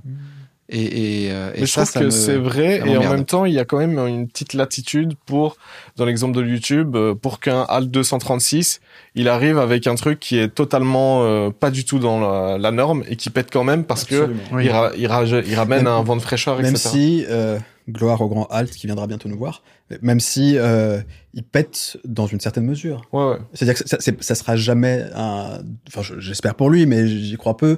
Un youtubeur à plus d'un million d'abonnés dans le futur, plus, tu vois. Je pense que lui ça le chauffe pas plus que ça de devenir. Et lui, il a peut-être pas envie d'ailleurs, effectivement. Mais enfin, voilà, il y a plusieurs scènes, on va dire, plusieurs niches. Plusieurs- ouais, ouais, je suis d'accord. Je suis d'accord avec ça. Mais je comprends ce, ce truc de PV, de, enfin le, le caractère abstrait des chiffres Ah, aussi, ça évident. fait que genre Non. ouais, tu tu cours après un truc qui a pas beaucoup de sens non plus. Quoi, En, fait, t'as raison, PV, de me reprendre en disant, c'est pas le retour des gens, c'est vraiment le, le Ouais. quantitatif, C'est etc. le, c'est le moment Et où là- ça devient quantitatif. Là, on peut se retrouver effectivement. Et d'ailleurs, pour dire à quel point c'est pas délirant de pointer ce problème du doigt, c'est que les plateformes elles-mêmes, et pourtant c'est pas des philanthropes, ils sont pas là pour le bien-être des gens, etc. Ils envisagent parfois de masquer les, les- les dislikes, Mhm. etc., voir les chiffres. Il y a des réflexions qui se font globalement dans. Oui, ils dans- font des tests web. apparemment. ouais. Exactement. Donc c'est qu'ils ils se rendent bien compte qu'il y a un problème, effectivement. Mais tu vois, moi j'ai j'ai un exemple concret. Je suis allé voir euh, Dune au cinéma euh, hier. Euh, ce qui est super. Et en fait, bon, euh, à la limite, si j'ai l'occasion, si je croise Denis Villeneuve, je lui dirais en quoi son œuvre m'a marqué ou non. Par contre, le fait que j'aille lui mettre, je vais dire, bah, franchement, ton film, j'ai adoré, allez, je lui mets une 9 sur 10. ça ça n'apporte rien. Ça, lui a- au- au- ça peut même le nuire. Parce que Oui, si je lui dis, euh, ouais. s'il a trop de bonnes notes, il va se dire, bon, bah, c'est cool, il va se reposer sur ses lauriers et il va nous faire une Alexandre Astier. Alors après, il y, a- il y a une autre problématique, c'est que je, je- je peux prendre cet exemple, parce que je l'ai vécu, je peux pas trahir un secret. Euh, je, je bossais pour Audiofanzine, et pour Audiofanzine, on faisait des tests, des tests Oui. de matos. Et pour ces tests, euh, il y avait une discussion au sein de l'éditorial, au sein de la rédaction. Certains euh, considéraient qu'il fallait pas mettre de notes, et d'autres disaient, mais malheureusement, c'est un, c'est une nécessité. Il y a eu les mêmes débats dans, le, dans la presse jeux vidéo. Je crois que c'est Gamecult à un moment qui réfléchissait à Oui. pourquoi pas enlever les notes ou mettre. Ah bah, de toute façon, il- maintenant, ils mettent, ils mettent tous 18, quoi. Voilà. mais le, le problème, en fait, c'est que en tant que tel, le testeur, souvent, il va te dire, moi, ce que j'ai envie, c'est qu'on lise au moins la conclusion ou les points et qu'on s'arrête pas juste à la note pour, pour que ça soit un peu étayé, en fait, le truc. La note en elle-même, elle a pas une grande valeur. D'ailleurs, elle peut être vachement relativisée par le propos ou au, au contraire, euh, Ouais. ça serait un petit plus. Enfin, euh, voilà, c'est parce que c'est limité aussi la, la notification, en fait. Tu vois, C'est une note, par exemple, une note sur 10, euh, entre un 5, un 6, parfois, ça peut être très proche. Et c'est le propos, en fait, qui va faire la différence. Ouais, bien sûr. Mais une partie du public, et moi ça peut être le cas parfois, c'est-à-dire que parfois avant de me lancer dans une série, je vais sur Allociné et je mate juste le- les étoiles euh, presse, etc. Ah oui, si c'est haut, et c'est quand même un fait. indicateur qui peut avoir une utilité pour certaines personnes parfois aussi.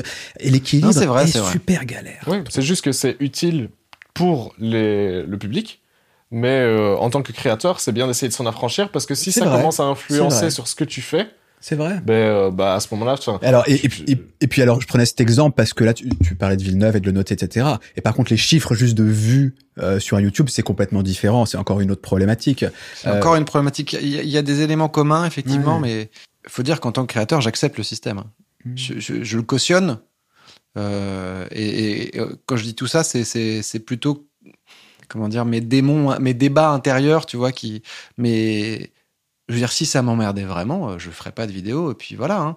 Donc, euh, c'est aussi une réflexion qui, va dans le but d'améliorer ce système pour que je continue à m'amuser, et à partager des choses dedans. Mais c'est vrai que faut, faut pas se leurrer. Euh, Je, joue le jeu de, Google, je joue le jeu d'Amazon avec Twitch, je joue le jeu de, des VTC. Donc, euh, ouais, parce que bon, sinon, si tu. Comment, comment trouver sa place si tu, si tu joues pas les- le jeu de la société, tu finis en ermite. ouais, tu Et après, marginalises. c'est pas ce que j'ai envie de faire. Mais euh, ouais, je sais pas, tu vois. euh, je- je- j'enfonce une porte en disant ça, mais euh, parce que je fais aussi du spectacle vivant et bien plus que la note, bien plus que les likes, une personne qui va un sourire, tu vois, ça en dit tellement plus. Donc c'est, aussi parce que je connais les deux et je me dis, pff, en fait, c'est très artificiel le, le- le succès YouTube et les vues. Je sais que par exemple les vues TikTok, ça c'est un truc. N'étant pas sur TikTok, j'ai des copains créateurs qui me parlent des vues TikTok. Et là, je pense qu'on atteint un degré de n'importe quoi dans le sens où ça ne veut rien dire. C'est ultra opaque. Ouais. T'as des trucs qui ont été vus, mais ils disent des millions de fois. Mais ça se trouve, c'est juste que les gens, ils ont, ils ont scrollé, que c'est apparu et qu'ils ont scrollé encore. Ouais, voilà. Et donc, ça, là, ça, c'est déconnecté en plus d'une réalité concrète. Mm. Tu vois, de est-ce que les gens ont passé du temps à le regarder ou pas? Et il y a un peu ça sur YouTube aussi, parce qu'au au début, ils comptaient les vues toutes les secondes. Et voilà, quoi. Ouais, voilà. Il y a un truc qui me marque quand même dans la, dans la discussion qu'on qu'on vient d'avoir, c'est que sur les éléments qui ont un peu déstabilisé ta vie à un moment, ta vie professionnelle, c'est quand même très lié à YouTube à chaque fois tout ça. C'est-à-dire que tu nous as pas trop parlé, euh, euh, je sais pas, des, des tournées harassantes avec les franglaises par exemple. qui Ouais, font partie- non. je sais- je sais- C'est pas forcément YouTube, hein. euh, Ouais. c'est, mais oui, c'est bon. Les tournées fatigantes, euh, ça joue peut-être dans la, le, le- la capacité d'endurance que tu peux avoir. Non, non, je pense que c'était plus euh, un truc de, de, de créateur et, et qui était lié à, à, hum, aux attentes. Je te dis la, la confrontation des attentes et de l'incertitude. Et ça, c'est un truc que vivent énormément d'artistes et de créateurs et des gens qui veulent se lancer. Tu vois, on est c'est en même temps que tu fais un projet perso, tu fais un groupe par exemple ou un, un projet d'album, tu, tu mets énormément de toi, tu es hyper motivé, mais face à ça, il y a une, une inconnue totale qui est de savoir est-ce que va y avoir une rentabilité financière qui va me pouvoir de pouvoir me permettre de pérenniser ce projet artistique. Donc c'est c'est euh, moi je pense que c'est surtout ça. hein. J'aurais pu euh, même sans YouTube euh, euh, peut-être que ça a cristallisé la chose, mais c'était plus global. C'était une remise en soi même très personnelle et j'ai appris énormément sur le le lâcher prise, qui est ah, donc au niveau de toute ma vie, de, de au-delà de la musique et de mon métier quoi. Ouais. J'allais te demander justement, j'avais noté dans mes questions, c'était quoi la, la leçon la plus importante que tu as tirée de ton expérience sur Internet et dans la musique en général? Et tu dirais que c'est ça? Tu dirais que c'est le lâcher prise? Euh, non, ça c'est euh, c'est une, une grande leçon que j'ai appris et sur laquelle je travaille encore euh, énormément euh, au Ouais. quotidien. Mais le moi je trouve voilà en fait Internet je trouve que c'est vraiment génial en termes de possibilités, tu vois. C'est une révolution dans l'apprentissage, le partage de connaissances. Et, et ça, euh, je trouve que c'est euh, fantastique. Et donc, la leçon qui m'a le plus marqué de tout ça, c'est euh, dans, dans toute cette histoire, c'est un truc de hum, par rapport à la, à la motivation et la procrastination. Tu vois, de se dire en gros, euh, vaut mieux faire mal et que pas faire. Ouais. Vaut mieux, enfin, arrêter de toujours repousser à demain. Se dire que ton album, tu le feras quand tu as acheté le bon micro ou le bon compresseur. Non, non, vaut mieux faire avec ce que tu as aujourd'hui et, et grandir petit à petit. En fait, c'est ça, c'est le grandir les ambitions curseur par curseur, tout doucement. Faut pas attendre d'avoir la bonne guitare avant de monter sur scène. Faut pas attendre d'avoir le, la dernière version de Logic ou Live avant de faire ton album. Mm. Fais aujourd'hui avec ce que tu peux et de toute façon, tu vas apprendre. Après, moi, je, c'est pour ça que je me suis détendu. Maintenant, je fais plus de chansons. Quand je fais des trucs perso, je, je les considère comme des maquettes. Je c'est des maquettes que je publie, tu vois. Mm. Mais c'est des éternelles maquettes parce que je me dis, euh, euh, si je les vois comme un produit fini, je me dis, bah non, attends, euh, là, les guitares, tu vois, par exemple, on, on a, Ouais, on a un morceau rock dans Splash, on dit, bah non, c'est, vas-y, la batterie, c'est un VST, c'est trop dommage, il faut aller en studio, et voilà. Et C'est finalement, projet psychologique tout ça en fait. C'est vraiment par pas rapport pu. à. Pardon, ouais. Euh, non, et ça, je le vois autour de moi. J'ai des copains qui me qui disent ça avance, là, tes projets, ils me disent j'ai envie de faire un album. Et, et je reviens à la charge tous les trois mois pour demander des nouvelles. Ils me disent ouais, mais j'ai repéré un, un nouvel ordi là parce que le mien, il est pas assez euh, bon pour faire du son et tout. Non, pas d'excuse. Mm. Fais un album avec ton, ton téléphone s'il le faut. Et puis ce sera un En vrai, concept ça, album. moi je trouve que c'est le lâcher prise. Genre, euh, Oui, je pense que c'est c'est ce aussi. truc de dire, euh, Ouais. vas-y, je sors des trucs qui sont pas parfaits, euh, vas-y, tu vois. Bah oui. Parce que, en fait, si, si, si tu fais rien pendant six mois en attendant la date butoir, euh, tu dis, ouais, dans six mois, j'aurai le bon, process- le Ouais, bon processeur, machin. En fait, vaut mieux faire plein de trucs entre, entre temps. Et puis, dans six mois, tu le feras pour de vrai, une fois que tu auras vraiment acheté l'ordinateur que tu voulais vraiment t'acheter. Ouais, Sauf voilà, que tu auras gagné énormément en niveau plutôt que te dire plus tard, plus tard, plus tard. Ouais, ouais. C'est certain. Donc, vaut mieux faire des trucs Et, et c'est, c'est, bah voilà, c'est vraiment, il y a un proverbe hein, qui existe pour ça qui dit c'est en forgeant qu'on devient forgeron. Voilà. Euh, la version anglaise, elle est mieux, c'est que c'est la, c'est la pratique qui fait qu'on s'améliore, quoi, tout bêtement.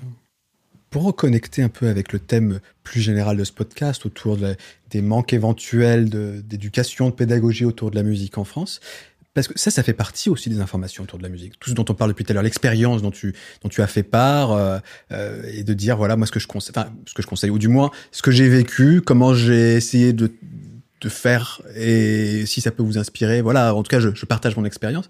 Est-ce que tu as eu l'impression que ce soit euh, quand tu faisais des albums, euh, quand tu faisais euh, des vidéos YouTube, quand, quand tu allais sur scène, etc., qu'on t'accompagnait, qu'il y avait des ressources à des endroits pour t'apprendre euh, justement ces informations autour de la musique, à la fois pour être professionnel, euh, prendre soin de son corps, de sa santé, ple- plein de choses comme ça, tu vois, qui sont importantes aussi. Ouais, ouais. bah, les informations, je les trouve énormément sur Internet. Mhm. Euh, et quand je vois passer, tu vois, je fais des lives euh, sur Twitch ou dans le chat, les gens me disent euh, j'ai envie d'apprendre à utiliser Live ou Logic, peu importe. Comment je peux faire? Ils me demandent ça. Je dis bah fais comme moi, gros. Tape-toi 4 heures de tuto. Il y a des mecs qui se sont cassés la tête à faire des, à t'expliquer exactement comment tout marche, machin. Sim- simplement. euh, Enfin, c'est déjà, ils nous mettent déjà, tu vois, le truc sous le nez. Euh, Après, faut pas nous s'attendre à ce qu'ils nous mettent la béquille euh, directement dans la bouche. Mais je trouve que c'est pour ça que je trouve ça incroyable Internet, c'est que maintenant j'ai des réponses à toutes mes questions pour apprendre un truc. Ouais. Donc, le, le- si tu veux, j'a- j'attends pas des institutions euh, qu'elles euh, qu'elles soient là pour m'apprendre des choses. J'ai vraiment deux sources de, de, de connaissances. Dès que c'est théorique, Internet c'est super parce que je suis quelqu'un de patient et curieux, donc je vais chercher machin. Dès que c'est pratique, là pour moi il y a un secret. Enfin, c'est pas un secret, c'est la meilleure façon d'apprendre un instrument, par exemple, c'est de prendre des cours avec quelqu'un en physique dans la même pièce. Euh, que ce soit des cours en groupe ou particulier. Mais la... en fait, de, prendre des cours, ça te permet déjà d'avoir échange, un échange humain qui fait, qui fait que c'est beaucoup moins pénible et que tu n'as pas l'impression de travailler, mais plutôt de passer un moment avec quelqu'un qui se trouve euh, maîtrise bien quelque chose et te transmet euh, ce savoir. Et puis aussi, ça te met dans, un- dans une. Euh, comment dire, ça te fait bosser parce que d'un rendez-vous à l'autre, t'as pas envie de décevoir la personne qui t'a transmis ses savoirs. C'est vrai. Et, et donc, euh, tu deviens, voilà. Donc, moi, je suis Pression. fan Mmh. des cours particuliers. Euh, et alors, ça coûte cher, des cours particuliers de musique, par exemple, ce que j'ai fait, parce qu'on a, on a tous des compétences. Faut- moi, j'ai déjà troqué des compétences pour des cours de musique. J'avais un prof de guitare, je lui donnais des cours d'internet, des cours de YouTube, tu vois, Mmh. Contre des cours de guitare. C'était faire. On, passait autant de temps euh, l'un et l'autre à s'apprendre des trucs. Donc, ça peut être ça, ça peut être une langue étrangère, tu vois. Il faut aussi trouver des ressources, chercher. Mais euh, ouais, de les, d'échanger avec quelqu'un, euh, c'est c'est la façon la plus, la plus, la plus importante. Après, il y a des institutions qui sont censées nous représenter, nous aider, les artistes professionnels ou en voie de développement. Mais ces institutions, institutions-là, je pense à la SACEM par exemple, elles sont assez tentaculaires et ça fait un peu peur. Et si tu ne prends pas le, temps d'aller euh, rencontrer quelqu'un de là-bas, ils vont pas t'apporter grand-chose alors qu'ils sont censés t'apporter quelque chose. Ben, c'est ce que j'allais dire. Je sais par exemple qu'il y a eu des réflexions euh, ces derniers temps, des remarques, etc., des gens qui ont écrit des choses autour de ça, notamment dans le cadre des maisons de disques, parce que les maisons de disques, elles sont censées accompagner, en l'occurrence vraiment l'artiste dans le développement de sa carrière et à plein de à plein de niveaux différents. Et euh, et alors, parce que c'est une tendance un peu à la mode actuellement, mais ça me paraît légitime comme questionnement, où il disait que cet accompagnement, il avait des lacunes terribles en termes de psychologie pour un artiste Ouais. c'est qu'on n'apprend pas un artiste à gérer euh, ses émotions, sa- le surmenage, euh, le, ce que ça va lui provoquer l'exposition, enfin plein de choses comme ça. Et, et donc c'est pour ça que les institutions, euh, elles sont, il y a différentes formes d'institutions, de structures en tout cas, euh, qu'elles soient publiques, privées, etc. Mais je pense que parfois elles ont un rôle à jouer quand même aussi, notamment quand il y a professionnalisation. Là, là, ça me paraît oui. important. J'ai eu une, je fais très court parce que j'ai eu un, un exemple comme ça. J'ai une copine qui m'appelle parce qu'elle a été contactée par un, un label et, euh, et elle m'appelle en en me disant ouais, je sais pas quoi faire, j'arrive pas à composer. Est-ce que tu connais pas euh, euh, des compositeurs? Qui pourraient m'aider? Comment je peux faire? Quelle démarche je fais? Je vais voir quelqu'un pour lui dire vas-y, on... mais c'est un projet en développement, je sais pas s'il y a de l'argent tout ça. Et au bout de deux minutes, je lui ai dit mais attends, mais ça c'est le taf du label que, donc en fait n'aie pas honte de leur dire ça. Et elle, elle, elle était un peu timide, c'était son premier projet, donc elle, elle osait pas euh, poser les questions. Mais effectivement, le fait que le label n'ait pas suggéré de faire ça, c'est quand même assez grave parce que c'est Mm. leur boulot, quoi. Ouais, s'ils peuvent s'épargner des, du travail et prendre l'oseille. Mais oui.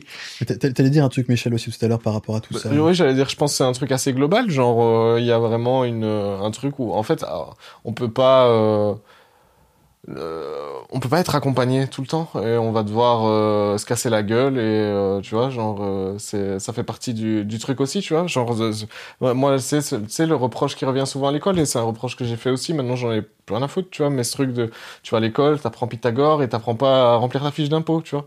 Genre, il y a des trucs euh, dont on a vraiment besoin au quotidien et pour lesquels on n'a aucune formation. Et genre, typiquement, la, la, la, la psychologie, euh, genre, comment gérer ta charge mentale, euh, comment euh, t'alimenter proprement. En vrai, genre, je pense qu'il y a des trucs qu'on essaye de Mm. faire quand on est trop jeune, mais genre, euh, des trucs de diététique de base, je, je les ai appris en autodidacte au moment où j'ai commencé à faire du sport. Genre, euh, c'est quoi les macronutriments, le machin, euh, tu vois, genre des trucs comme ça. Genre, tu sais pas comment bien manger, bien dormir, bien euh, t'insérer euh, administrativement, etc. Personne te dit ces trucs-là. Et genre, ça, c'est des trucs où on est, on, on est tous désemparés vis-à-vis de ce truc-là, tu vois. Petite parenthèse, hein, j'ai, en faisant du théâtre, j'ai appris à marcher et à respirer. c'est fou! Je pensais connaître, hein, mais non, je Ouais, genre, ah, ouais, respirer, tu vois. Respirer. Ouais, ouais. C'est fort quand même. Mm. C'est chaud, hein. Mais en fait, j'ai. Tu nous feras des cours, je te montrerai des trucs. Vous ferez un petit troc. comme Ouais, ça. je, je montrerai Ouais. le curl poulie, tu me montreras respirer. Comment, ouais, ça marche. Ouais, je veux un cours pour de, de tweetage, comment bien tweeter. Je serais chaud. Euh, ouais, je suis à moitié d'accord avec toi dans le sens où tu peux pas faire reposer ça sur euh, l'individu à chaque fois. Dans le sens où Ah, parce que déjà- non, mais il est libéral, chrono, quand même. Ouais, C'est- mais ça je le sais bien. Génération macro, quoi. Il, il est pas très de gauche. Ah, je suis très, très... Euh, très, Macro, très- hein, je dis pas Macron. hein. Oui, oui, voilà. Mais ma, ma, macaron Macro. Macro, le, le- le poisson, le poisson, Ah oui, macro, oui, très indépendant, tu vois, Ouais. qui fait sa vie, tout seul. Ouais, ouais, ouais. Non mais d'une part en fait, c'est déjà ça peut faire des dégâts. C'est-à-dire qu'il y a des gens qui vont mal après Mm. et que notre société, on essaie de prendre soin des gens, de nous, etc. Et parfois, ça repose sur le- la cellule familiale, le, le- le- etc. Et puis parfois, c'est la communauté à travers ses institutions, l'État, etc. C'est normal aussi de prendre soin des autres et d'éviter les problèmes et donc de les aider avant qu'il y en ait, quoi. Bah, moi, ce que je faisais là, c'était un constat, c'était pas un. Oui, oui, d'accord, Je disais pas, c'est super mais, comme mais- ça, mais, c'est emmerdant quand même ouais. parce que et, notre- et encore une fois dans le cadre professionnel, quoi. Et alors, il y a aussi, il y a des choses qui existent. En fait, ce qui est encore plus fou, c'est qu'il y a des choses qui existent et les gens ne le savent même pas. Mm. Tu vois, parmi tous les, les, les musiciens qui nous écoutent, on va faire un petit, un petit sondage là dans le live Twitch. On n'est pas en live Twitch, merci. Euh, combien connaissent l'IRMA, l'Institut de, de ressources pour les musiques actuelles? Certainement peu. et, et pourtant, c'est bien dommage parce que l'IRMA, c'est des gens qui sont là pour justement transmettre des connaissances sur la professionnalisation. Pour éditer, moi j'ai deux bouquins. Euh, non, j'en ai qu'un ici, là, c'est euh, les contrats dans la musique. C'est un bouquin qui t'explique les différents contrats. Quand tu vas voir un label, c'est quoi la différence entre un contrat d'artiste et un contrat de licence? Et ben ces ressources, elles existent, mais alors l'information ne vient pas jusqu'aux aux gens. Eh ben alors, tu vois, c'est on, on peut reconnecter avec les, les, les vocations de transmission dont on parlait, etc. J'ai plusieurs de mes vidéos dédiées à ces sujets. Oh là là, la là. Où j'explique les différents types de contrats. On a fait un clique on a fait un pod- on a fait un podcast aussi sur le droit d'auteur. Comment ça fonctionne le droit d'auteur avec un spécialiste, ouais, etc. ça, Donc, ouais. Mine de rien, tu vois, on peut servir à ça. Je ne veux que ça, moi. ouais, Je veux c'est mon prochain. c'est c'est important et l'idéal reste qu'il y ait des sais pas comment dire des j'aime pas trop le terme vulgarisateur en général on parle souvent de vulgarisation sur internet je j'ai jamais trop compris ce terme moi je préfère parler d'éducation d'information de pédagogie j'en sais rien tu vois mais Mhm. euh, enfin bref. Et il y a des gens je pense qui doivent faire- se faire la passerelle en fait et surtout ensuite euh, les gens comme nous par exemple euh, on doit derrière dire et regardez cet institut existe cette structure Mhm. existe etc elle peut si vous voulez aller plus loin moi je vous donne quelques bases et si vous voulez aller plus loin vous pouvez aller voir ces gens. Après, en tout cas ça me paraît important sans devenir euh, ultra libéral, c'est vrai que euh, parce que je le suis pas, Fais très attention. j'ai pas d'intention de le devenir. Non, mais c'est vrai que simplement parfois, moi c'est mon expérience personnelle, en, en- en tapant dans un moteur de recherche euh, ma demande, j'ai découvert que justement il existait des et c'est vrai que on- je veux pas non plus le Google it for me quoi. Je veux pas non plus que les gens le, le fassent à ma place. Mm. Et je suis tombé l'autre fois, c'est débile, mais sur une, une vidéo sur faut-il déclarer ses droits d'auteur en revenu BNC ou en salaire? Et ben en fait, c'est une question qui, depuis 4 ans, je me la pose à chaque fois. Tu vois, au moment de la déclaration d'impôt, je fais mince, qu'est-ce que je fais? Mhm. Et la réponse, elle est un peu complexe parce que c'est des impôts, mais elle, est, elle a été simplifiée. Il y a des gens, je sais plus qui, mais en gros, il y a des gens qui ont pris la peine de faire ces vidéos. Elles existent. Donc c'est aussi un peu à moi de chercher euh, ça. Tu vois, je veux dire, euh, moi je suis pour accompagner les gens, mais voilà, je suis pas du tout euh, d'un tempérament euh, libéral, mais Et on est, déjà, on n'est pas tous égaux euh, vis-à-vis ensuite de la gestion de cette information. On n'est pas tous capables Oui, de, vrai. De, de, de faire en sorte derrière de, de comprendre, etc. Dis-le que Ouais. les gens sont cons. ça Non, non, mais c'est pas ça. C'est que moi, je me suis déjà retrouvé dans des situations. de- le statut d'artiste-auteur, par exemple, c'est une galère absolue. ah, l'URSSAF, c'est l'infernal. Je me, suis, je me suis déjà retrouvé dans des situations où je devais discuter Non, à, la à la fois avec l'URSSAF, à la fois euh, avec le chômage, etc. Où les gens même, ils savaient, ils me disaient tous l'inverse, n'importe quoi. Donc même les professionnels eux-mêmes sont perdus. Alors qu'est-ce que tu veux ensuite que le type derrière son Mhm. ordinateur qui Google, euh, ils comprennent en un article? Moi, le Oui. jour où j'ai monté ma société, je suis allé voir Pôle emploi, j'ai dit je peux continuer à être intermittent euh, en même temps que chef d'entreprise. Et la personne que j'avais en face de moi m'a dit oui, oui, à qui je faisais confiance. J'ai redemandé heureusement après, parce que la réponse est non, non. non. et donc j'allais me mettre en fraude, et si, j'aurais pu avoir un trop perçu et devoir faire un chèque de 5000 balles à Pôle emploi Let's derrière. go. Tu vois. Yes. Et donc tu c'est vrai que c'est des gens qui sont garants d'une forme de, de savoir, et tu Ouais. les crois. Mais oui, oui, on est. Mais ça, en fait, et je, je raccroche les wagons avec ce, qu'on- ce dont on parlait de, On fait que sur le travail de, wagons, de- incroyable de cette vidéaste. Euh, c'est à nous, en tant que corporation, aussi de prendre ces responsabilités euh, là. Moi, des fois, euh, quand j'en veux à la SACEM, entre guillemets, de pas me transmettre une information, je me dis, mais attends, la SACEM, moi, j'en suis actionnaire. C'est aussi moi, la SACEM.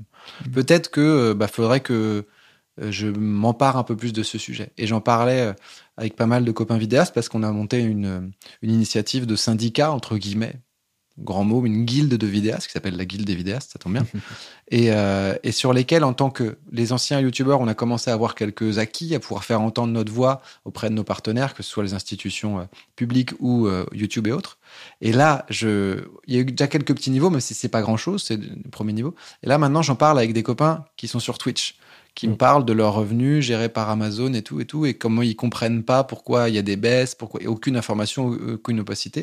Et j'ai l'impression qu'on a encore fait un pas en arrière. Euh, et donc, il faut que les, les, À chaque fois, c'est parce que c'est jeune. Genre, euh, en fait, Oui. il faut le temps que ce, Ouais, média-là se professionnalise et Twitch, mine de rien, même si ça fait longtemps que c'est là, genre, ça commence seulement à se démocratiser et il faut, ah ouais, faut Et essuyer on- plâtre. on réinvente derrière, fois, il y, a- euh, s'il y a un aspect administratif derrière, on sait que l'administration, c'est rarement les mecs les plus. euh, Ah non, les en plus, Twitch, c'est l'administration américaine, c'est l'enfer. L'enfer. Mais, euh, mais c'est, c'est, on réinvente la roue à chaque fois, quoi. Tu vois. Ouais, voilà.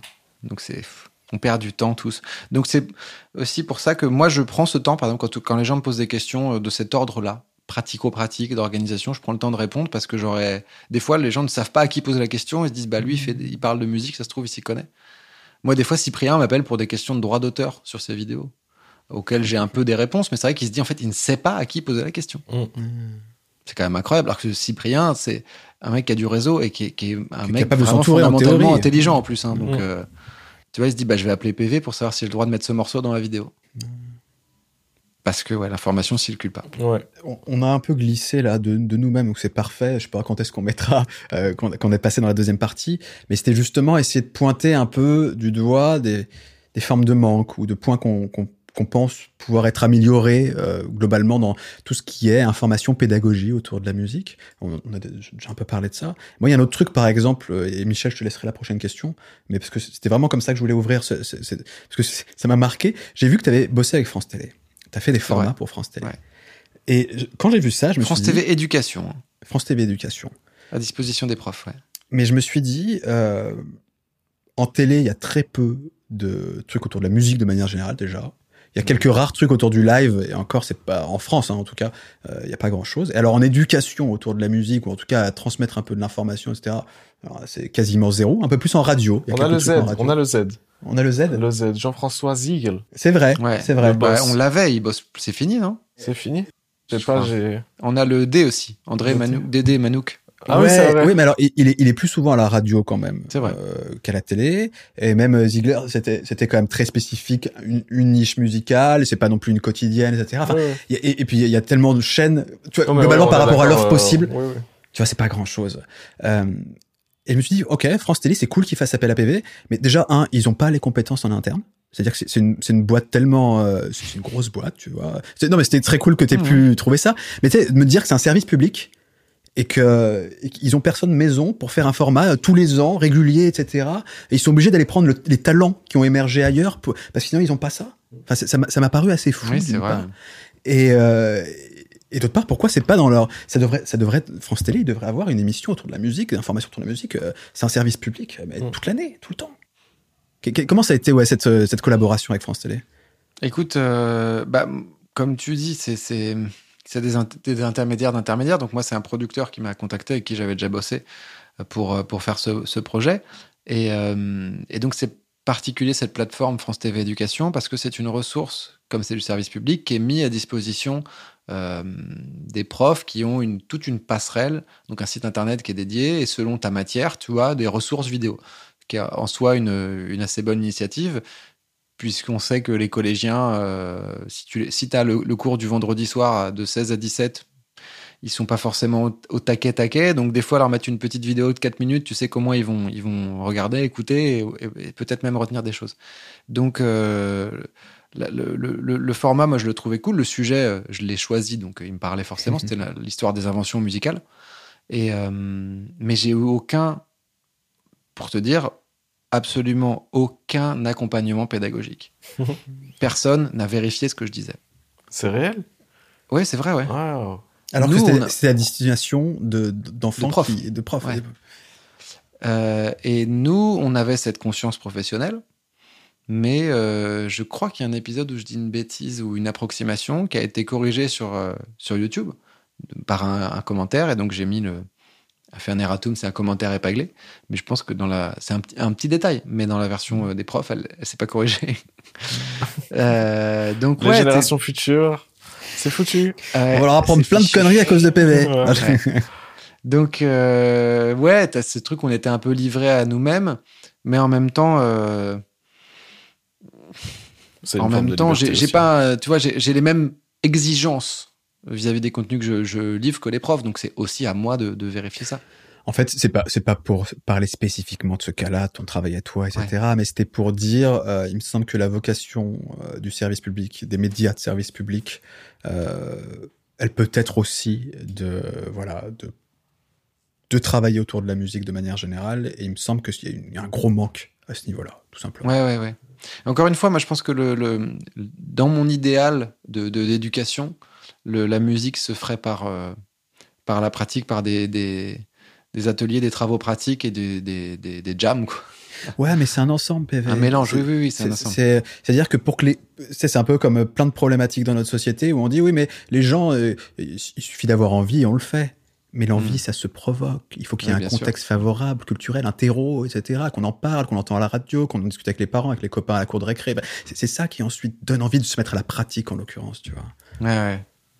Bah, ça dépend, je sais pas, genre, Souvent. si juste euh, tu les fous, euh, juste tu mets du matos à disposition, déjà, je pense que euh, sera différent. Tu sais, Ouais, mais- mais, une salle dans toutes les écoles ou euh, genre en plus la cour de récré, euh, il y a un, un instrument de chaque sorte, je pense. euh, Non, mais bi- bien sûr que d'avoir à jouer, disposition, ça facilitera encore les choses. Mais ce que je veux dire, c'est que si avant, le gosse, tu le mets dans une salle remplie de matériel, Mm. et dans un monde imaginaire, jamais de sa vie il a entendu parler de musique, il va s'en battre les couilles de ta salle Mm. imaginaire. Mm. probablement, Tu vois. C'est ça que je veux dire, en fait. C'est juste que il y a plein de trucs dans la vie de manière générale qui te poussent à te dire c'est cool la musique.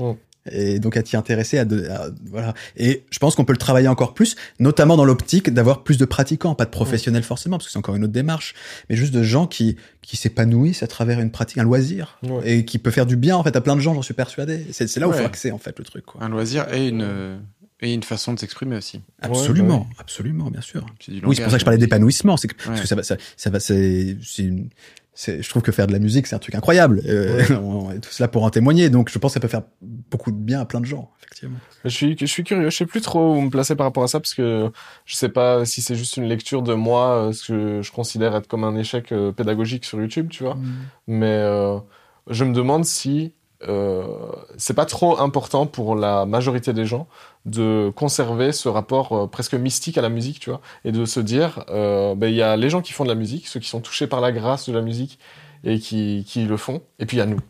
Et nous, on écoute, Et ça et on aime bien, on n'aime pas et tout. Et ce, ce truc-là, je, j'ai pas la réponse à ce truc-là, mais je suis en questionnement par rapport à ça. Je me demande. Moi, je suis encore, que- je suis encore touché par la grâce. hein. Même si je. Toi, personnellement, tu veux dire que PV, tu, tu, tu es touché par la grâce Non, non. euh, quand j'écoute un morceau, tu vois, Ouais, quand ouais. j'écoutais, on, on, je- on parlait de recommandations musicales tout à l'heure. euh, une version orchestrale d'Eleanor Rigby. Donc bon, là aussi c'est complexe. Ouais. Mais des fois j'écoute des choses plus simples, euh, des, des lives de blues, ultra simples. hein. Les accords, on les connaît. Mais j'arrive encore à, à, à trouver cette part de mystique dans. Ah, mais ça, genre, c'est comme la Tous les poésie, musiciens quelqu'un. seront d'accord. Tous ceux qui pratiquent la Ah musique oui, seront d'accord, avec ça. Par contre, je pense que les gens euh, qui euh, n'ont jamais eu d'éducation musicale ni même d'attrait pour le faire, je me demande s'il n'y a pas une grosse partie qui justement a peur de perdre ce côté-là et que pour eux c'est précieux de conserver ce Hmm. truc de euh, on a ce truc c'est en, en vrai en vrai dans un univers euh, désenchanté dans une société où euh, on a il y a très peu de place pour le mystique en vrai tu vois genre on a Ouais, bien sûr. on, on a une société qui est très rationaliste, etc. Tu vois, genre un des rares endroits où il peut rester une forme de mystique. Est-ce que ce serait pas là. précieux Mais je- je- je- je- je- c'est intelligent ce que tu dis. Je, comprends Je suis très, je suis tu littéralement un zèbre.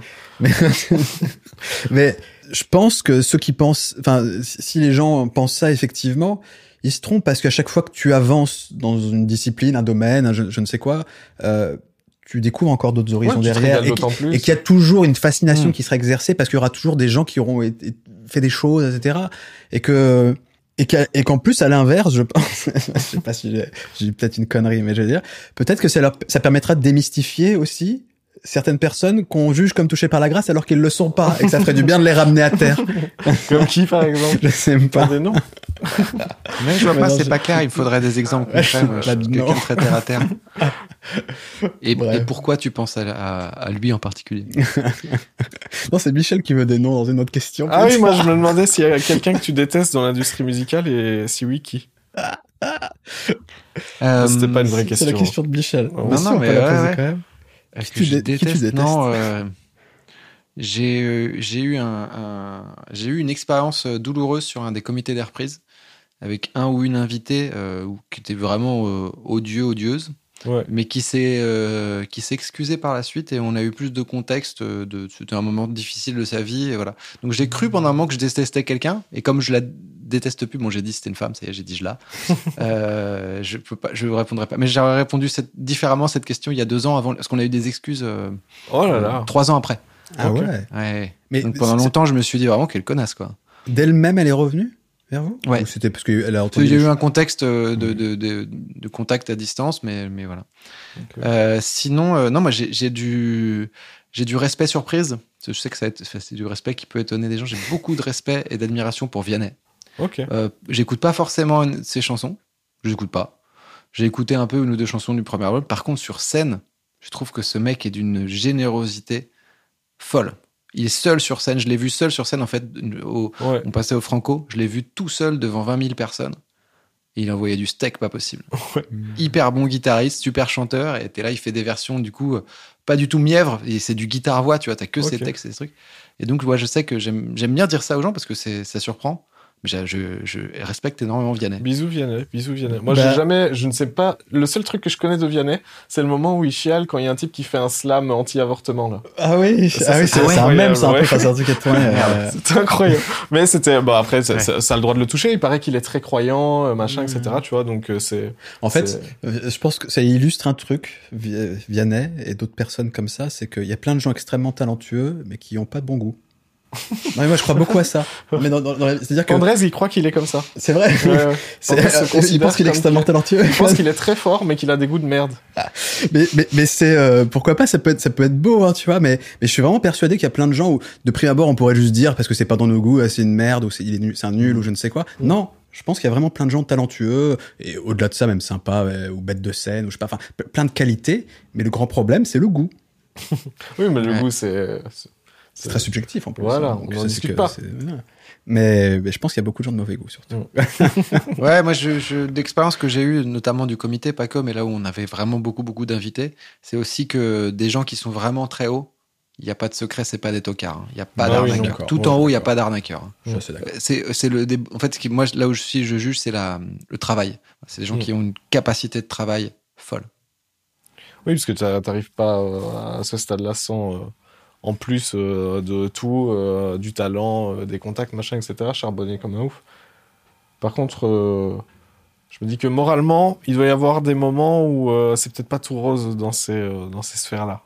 Quand t'es Ouais. très très en haut, il peut... Ouais, bah, ça C'est aussi compliqué. C'est comme dans la, la- enfin moi je fais le parallèle plutôt avec l'industrie euh, vraiment euh, industrielle quoi, tu vois. Automobile, Ouais, par exemple L'économie, l'économie, tu vois, où tu te dis euh, genre euh, c'est dur d'être au top sans marcher sur les autres en fait au bout d'un certain Ah. moment, tu vois ce que je veux dire. Ça serait possible. Mais euh, mais ça, après c'est je, je, je côtoie que très peu le, le top donc euh, je suis très curieux quand j'y serai, je vous dirai.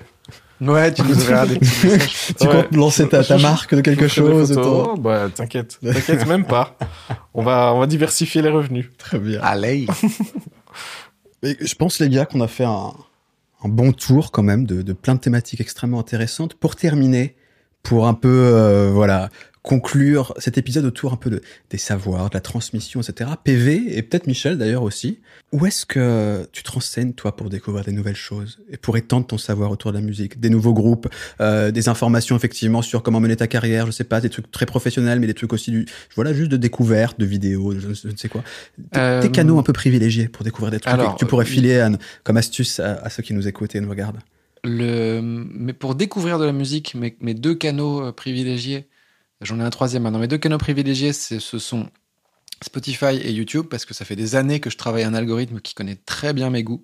Et donc, quand les, par exemple, sur Spotify, je déconne pas. Si quelqu'un veut, veut écouter un son, je lui dis attends, tu te mets en lecture privée, je veux pas que tu, tu touches pas à en mon soirée, t'es relou, quoi.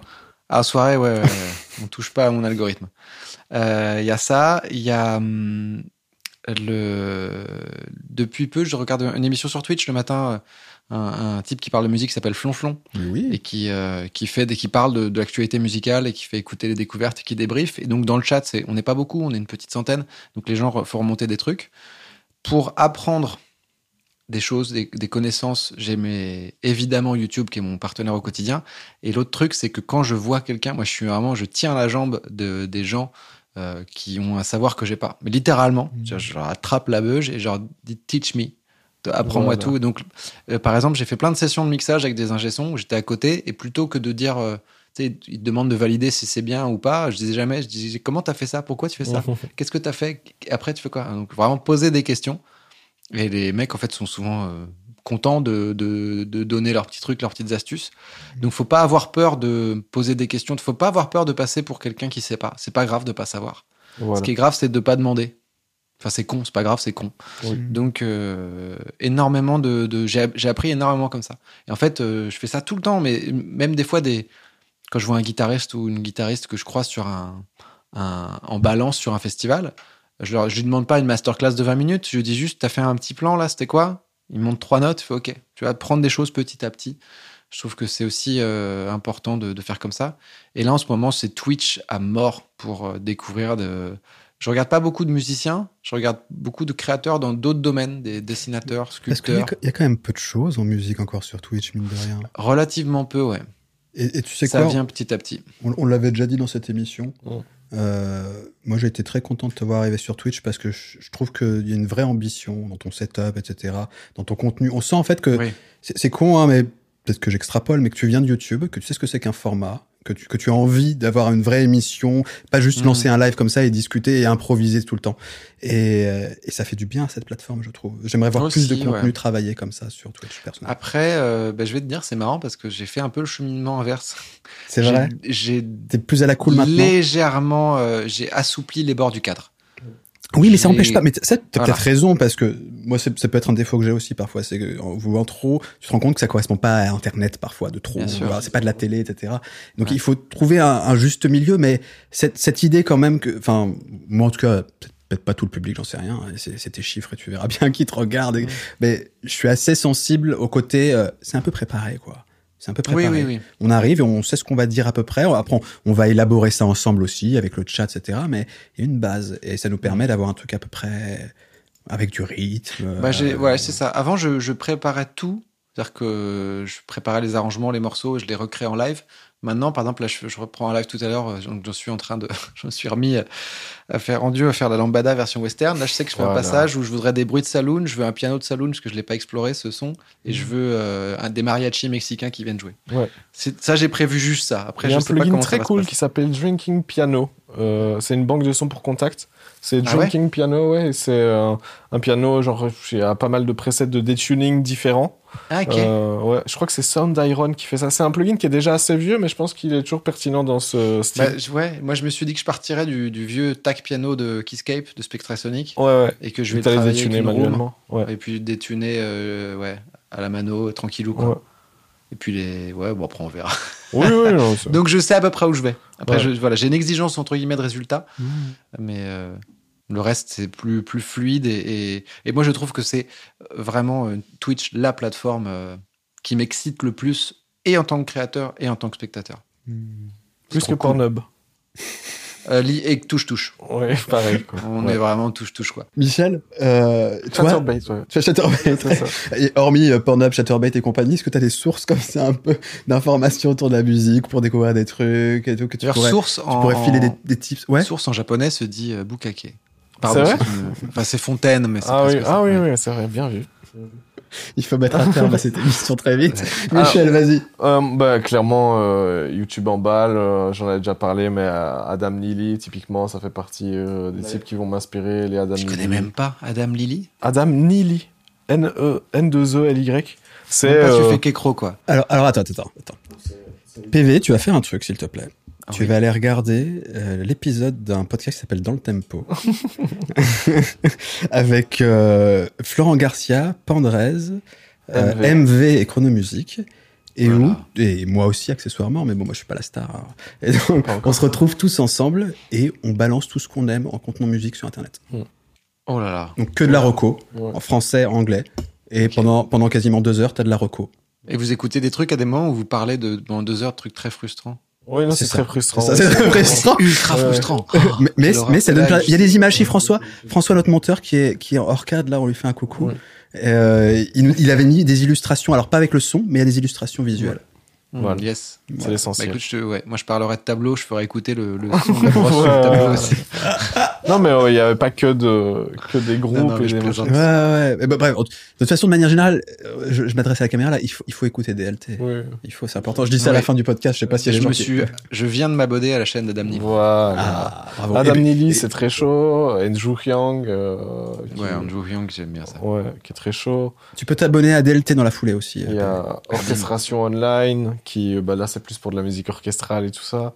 Euh, ce genre de truc. Enfin, si je veux vraiment des tutos, en général, je vais taper how to, et puis après, je vais mettre ce que Mm. je veux, et puis je vais trouver des trucs et découvrir des trucs et tout ça, tu vois. Rick Beato, il est très cool aussi, mais on en avait déjà un peu boomer mais oui oui Ouais, voilà. Ouais. Sinon, en vrai, moi, je vais beaucoup sur audios.info où euh, il y a plein de ou maintenant c'est point download ça change tout le temps parce qu'ils font aussi euh, des cracks et tout ça tu vois mais t'as beaucoup de il y a tout un, un arc forum et euh, là-dedans t'as énormément de trucs et puis surtout là tu trouves des PDF de bouquins que tu pourrais pas trouver euh. il, il vient de vous donner une astuce là pas pas ultra légale mais c'est un site très intéressant Ah ouais, si ouais. cherchez non des mais plugins. surtout vraiment moi j'ai j'ai lu des trucs euh, des j'ai lu des PDF de bouquins que j'aurais pas pu euh, avoir quoi tu vois T'as lu Donc, PNL J'ai lu PNL en entier et euh, j'ai bien aimé. Moi, moi j'ai bien aimé. Mais il faut dire que je ne suis pas un gros nounours. Mais la, la fin était décevante. Mais je La la fin- un peu en dessous, quoi. Oui, voilà, c'est ça. Bon, et, et on rappelle quand même que évidemment, vous pouvez télécharger des choses comme ça pour essayer, mais ensuite vous l'achetez, hein, Ouais, chaque jour. Chaque jour, tout le temps. Sauf si vous êtes pauvre. À ce moment-là. C'est bon. bon. On la accroche les C'est bon, on peut terminer ce podcast. Là, je crois que c'est incroyable. Voilà. On peut faire quand même un petit SO à Thoman, euh, qui nous aide à faire cette jour. émission. Merci beaucoup. Et ça fait plaisir. de Augmenter Salman. discuter. De quoi Augmenter Salman. Euh, Oui, je veux bien. Voilà. Bon, ils peuvent t'augmenter aussi. On peut ensemble. Mettez-lui On, on 500 est payé balles. pareil, donc euh, Oui. on peut être ensemble.